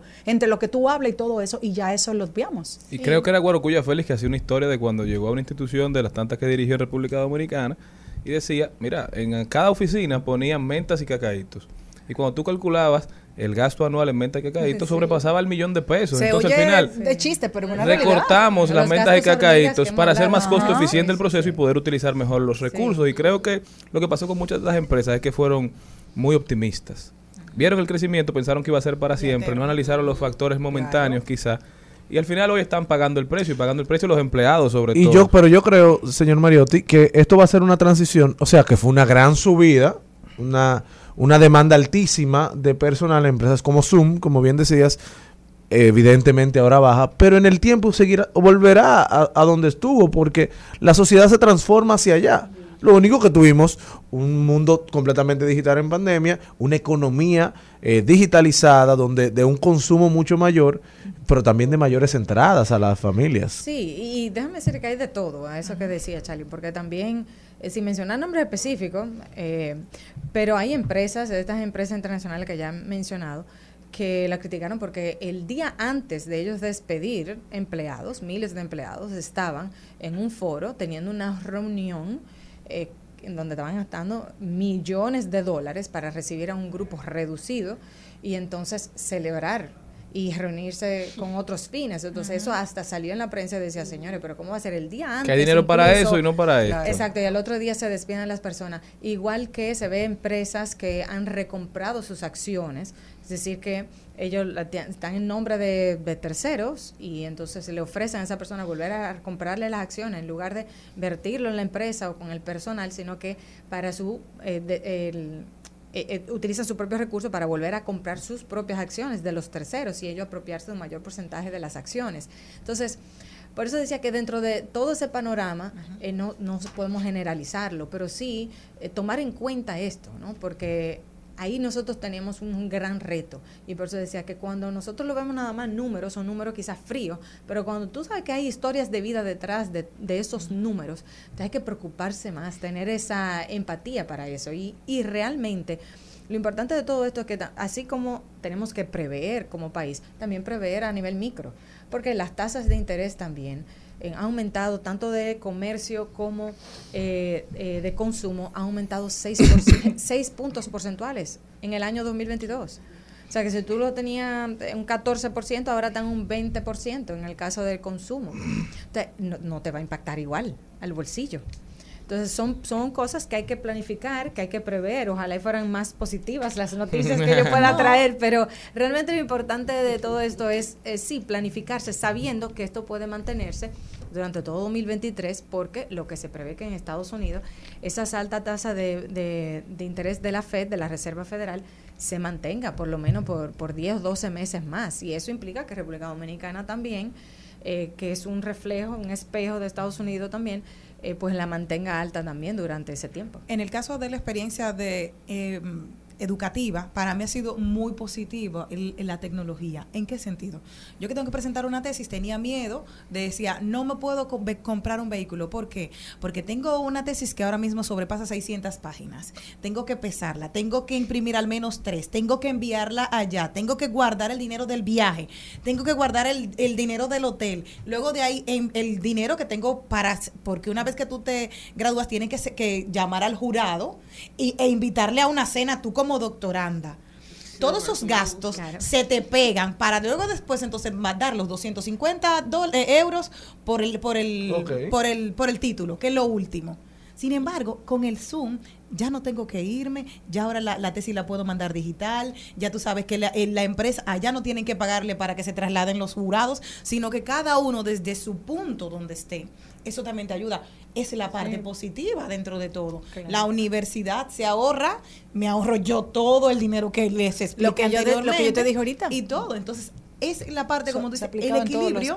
No todo ha Sí. sido negativo, pero algunas No, así. definitivamente, con el mismo caso de ChatGPT, eh, ha habido muchas críticas. em, uno ve en los, los periódicos malas noticias, pero también, por eso decía, hace años que también se está utilizando la inteligencia artificial y ha sido de gran ayuda, porque en lugar de utilizar algunos procesos, el tiempo en algunos procesos que son más operativos, de buscar ciertas Sí. informaciones, visitar diferentes páginas, hay buscadores inteligentes donde te filtran ciertas informaciones. Claro, ya ahí hay un elemento ético, ¿no? Eh, de ver de cómo se utiliza la inteligencia artificial y que hay que darle un valor agregado. Pero por eso decía siempre, y por eso es bueno también ir viendo hacia dónde se va moviendo el, el mercado, pero también que todo el mundo reciba ese acompañamiento, previendo esto. O sea, si realmente eso puede suceder y hay empresas internacionales aquí de inversión extranjera directa que se instalan con call centers y eso puede ser una posible amenaza para los empleos de estos jóvenes, entonces vamos a ponernos a pensar cómo podemos ir preparándonos, cómo vamos nosotros enfrentando esa situación, porque no vamos a dejar a, a la juventud sin esos empleos, que son muchas muchos jóvenes que pueden tener el beneficio de estudiar y estar en el call center, o sea que con ese con ese ingreso eh, financiarse sus estudios. Entonces, eh, son cosas que hay que prever, tomar en cuenta para no tener ansiedad y no tener ese estrés financiero, digamos. Pero definitivamente que también hay que estar muy orgulloso de la República Dominicana porque eh, con la diversificación que nosotros tenemos, eh, somos bastante resilientes. O sea, Así lo es. que no obtenemos por un lado, pues lo podemos obtener por otro, sin duda alguna. Liliana Rodríguez, muchísimas gracias Liliana, de verdad que siempre, siempre, siempre excelente. ¿Cómo puede la gente continuar esta conversación? Gracias, Charlie, como siempre, en la comunidad Ojalá y también en las redes personales Liliana Rodríguez Álvarez. A la orden siempre para lo que necesiten. Ya saben, señores, empatía ante todo. En Al Mediodía, con Mariotti, con Mariotti y compañía, hablemos de tecnología.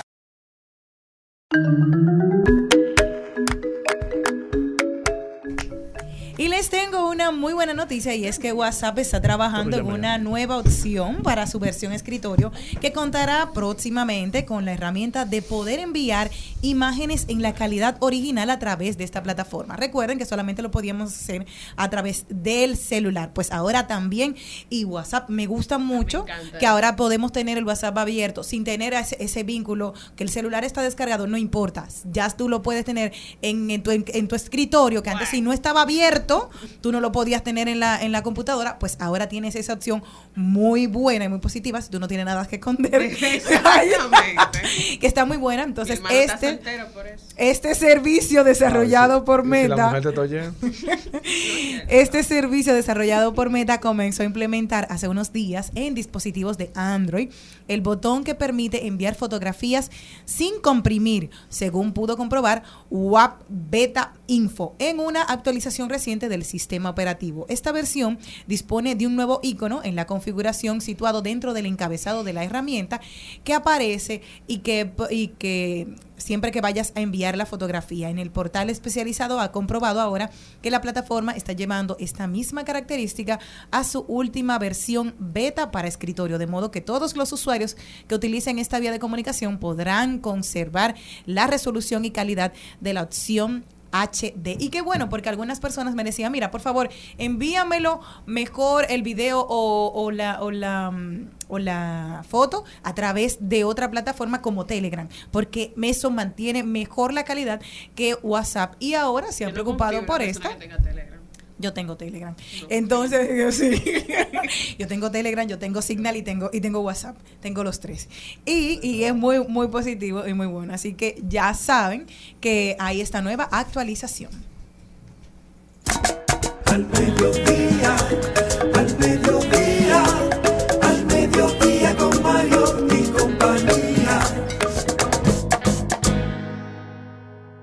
Señores, mañana es San Valentín, Día del Amor y la Amistad. San Valentín empieza siglo III, según una de las versiones, ¿verdad? Siglo III en Roma. Un santo, un- se convirtió en un santo Sí. después, pero un, un padre empezó a casar jóvenes escondidos del emperador, porque el emperador Claudio II había dicho que los solteros eran mejores soldados. Entonces había prohibido la boda de los de los jovencitos. ¿Por qué? Porque cuando iban a la guerra tenían menos preocupaciones, no dejaban una familia. Iban a entregar la vida. Exacto, no, te- no No estaban tenían escribiendo cartica, le responsabilidades. Entonces Valentín, que confiaba en el amor, le hacía el favor a todos estos jóvenes y los casaba escondidos. Luego lo encontraron y pasó mucha lucha Valentín. Pero se empezaron a referir a él como San Valentín. En honor a eso seguimos celebrando el mes del amor y la amistad. Hay muchas celebraciones que a través del tiempo se van, se van obviando, pero esta, sin embargo, parece que mientras más pasa el tiempo, más fuerza va tomando. Yo quiero hacerle la pregunta a ustedes, si ustedes creen que San Valentín debe ser celebrado exclusivamente por los niños, como se celebra a los reyes, o si San Valentín debe ser celebrado exclusivamente por los solteros y los casados deben eximirse de esa responsabilidad Uf. porque se ha convertido en Deja una de llenar restaurantes responsabilidad. los casados. Y si ustedes no están de acuerdo con eso, entonces dígame, ¿qué van a regalar mañana? Diantre, qué profundo. ¿Cómo ¿A ti te gusta celebrar San Valentín?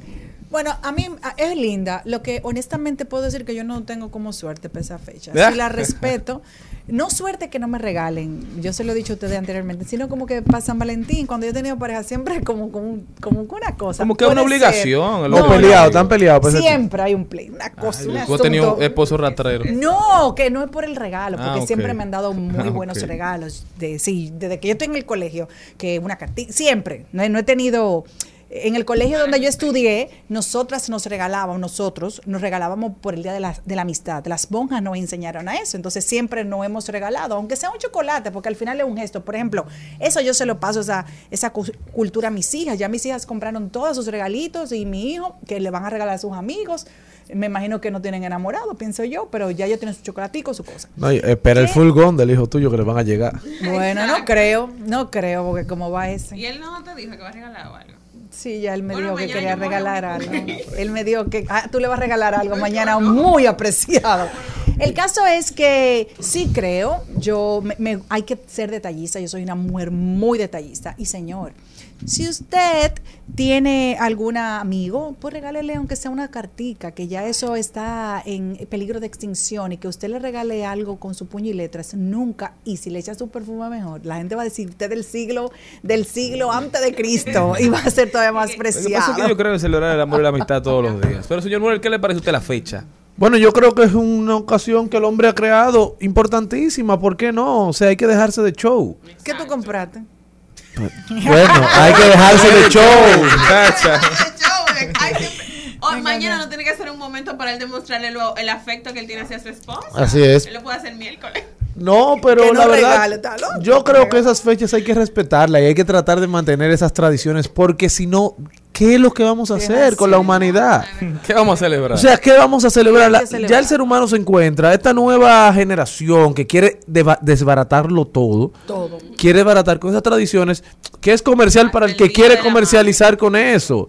Al final, si usted hace su impronta y usted de verdad no cree en lo comercial, usted se va a encontrar una pareja que va a entender que usted no cree en eso y que va a conocer al loco que tiene. Sí, pero la generación de cristal, ellos no quieren creer en eso, pero compran sus regalos. Hay y que le- y hay que regalarle, claro. porque yo estoy oyendo Y salen y arman fiesta y van a Ah, cenar. Pero lo que te digo, es un buen día para los solteros y para los que no están acostumbrados a expresar afecto. Usar ese escudo para hacer un bonito regalo, Claro. para escribir una carta. Es un buen día porque fomenta ese tipo de, de iniciativas. Y si usted quiere lanzarse, aproveche mañana. Y yo soy una persona, por ejemplo, yo mañana tengo una cena, bueno, un compartir en el Sánchez Payat de mi circunscripción que ahí voy a ir con mi esposa. Ay, muy Punto. chulo. Nosotros me eh, usualmente vamos a restaurantes, salimos a plazas. Entonces, ¿por qué, ¿por qué no hacer algo Muy bonito, distinto? muy bonito. Y entender que el amor se disfruta desde muchas ópticas, no, de- no desde lo cómodo, lo superficial, lo banal. Disfrute el amor distinto para que usted vea cómo se fortalece su unión. Yo creo que hay que celebrarlo mañana en tres oportunidades, por ti, por mí y por nosotros. Si estás solo, por ti. Si estás con alguien, qué chulo, por ti y por mí, pero nosotros hacernos algo especial. O sea, mañana celébralo como quieras, date amor, hazte un regalo, comienza contigo y comparte con los demás. Yo mañana me voy a cenar con mis amigas, todas las que no tenemos, por ejemplo, una pareja, de, nos vamos a ir a cenar a un buen restaurante.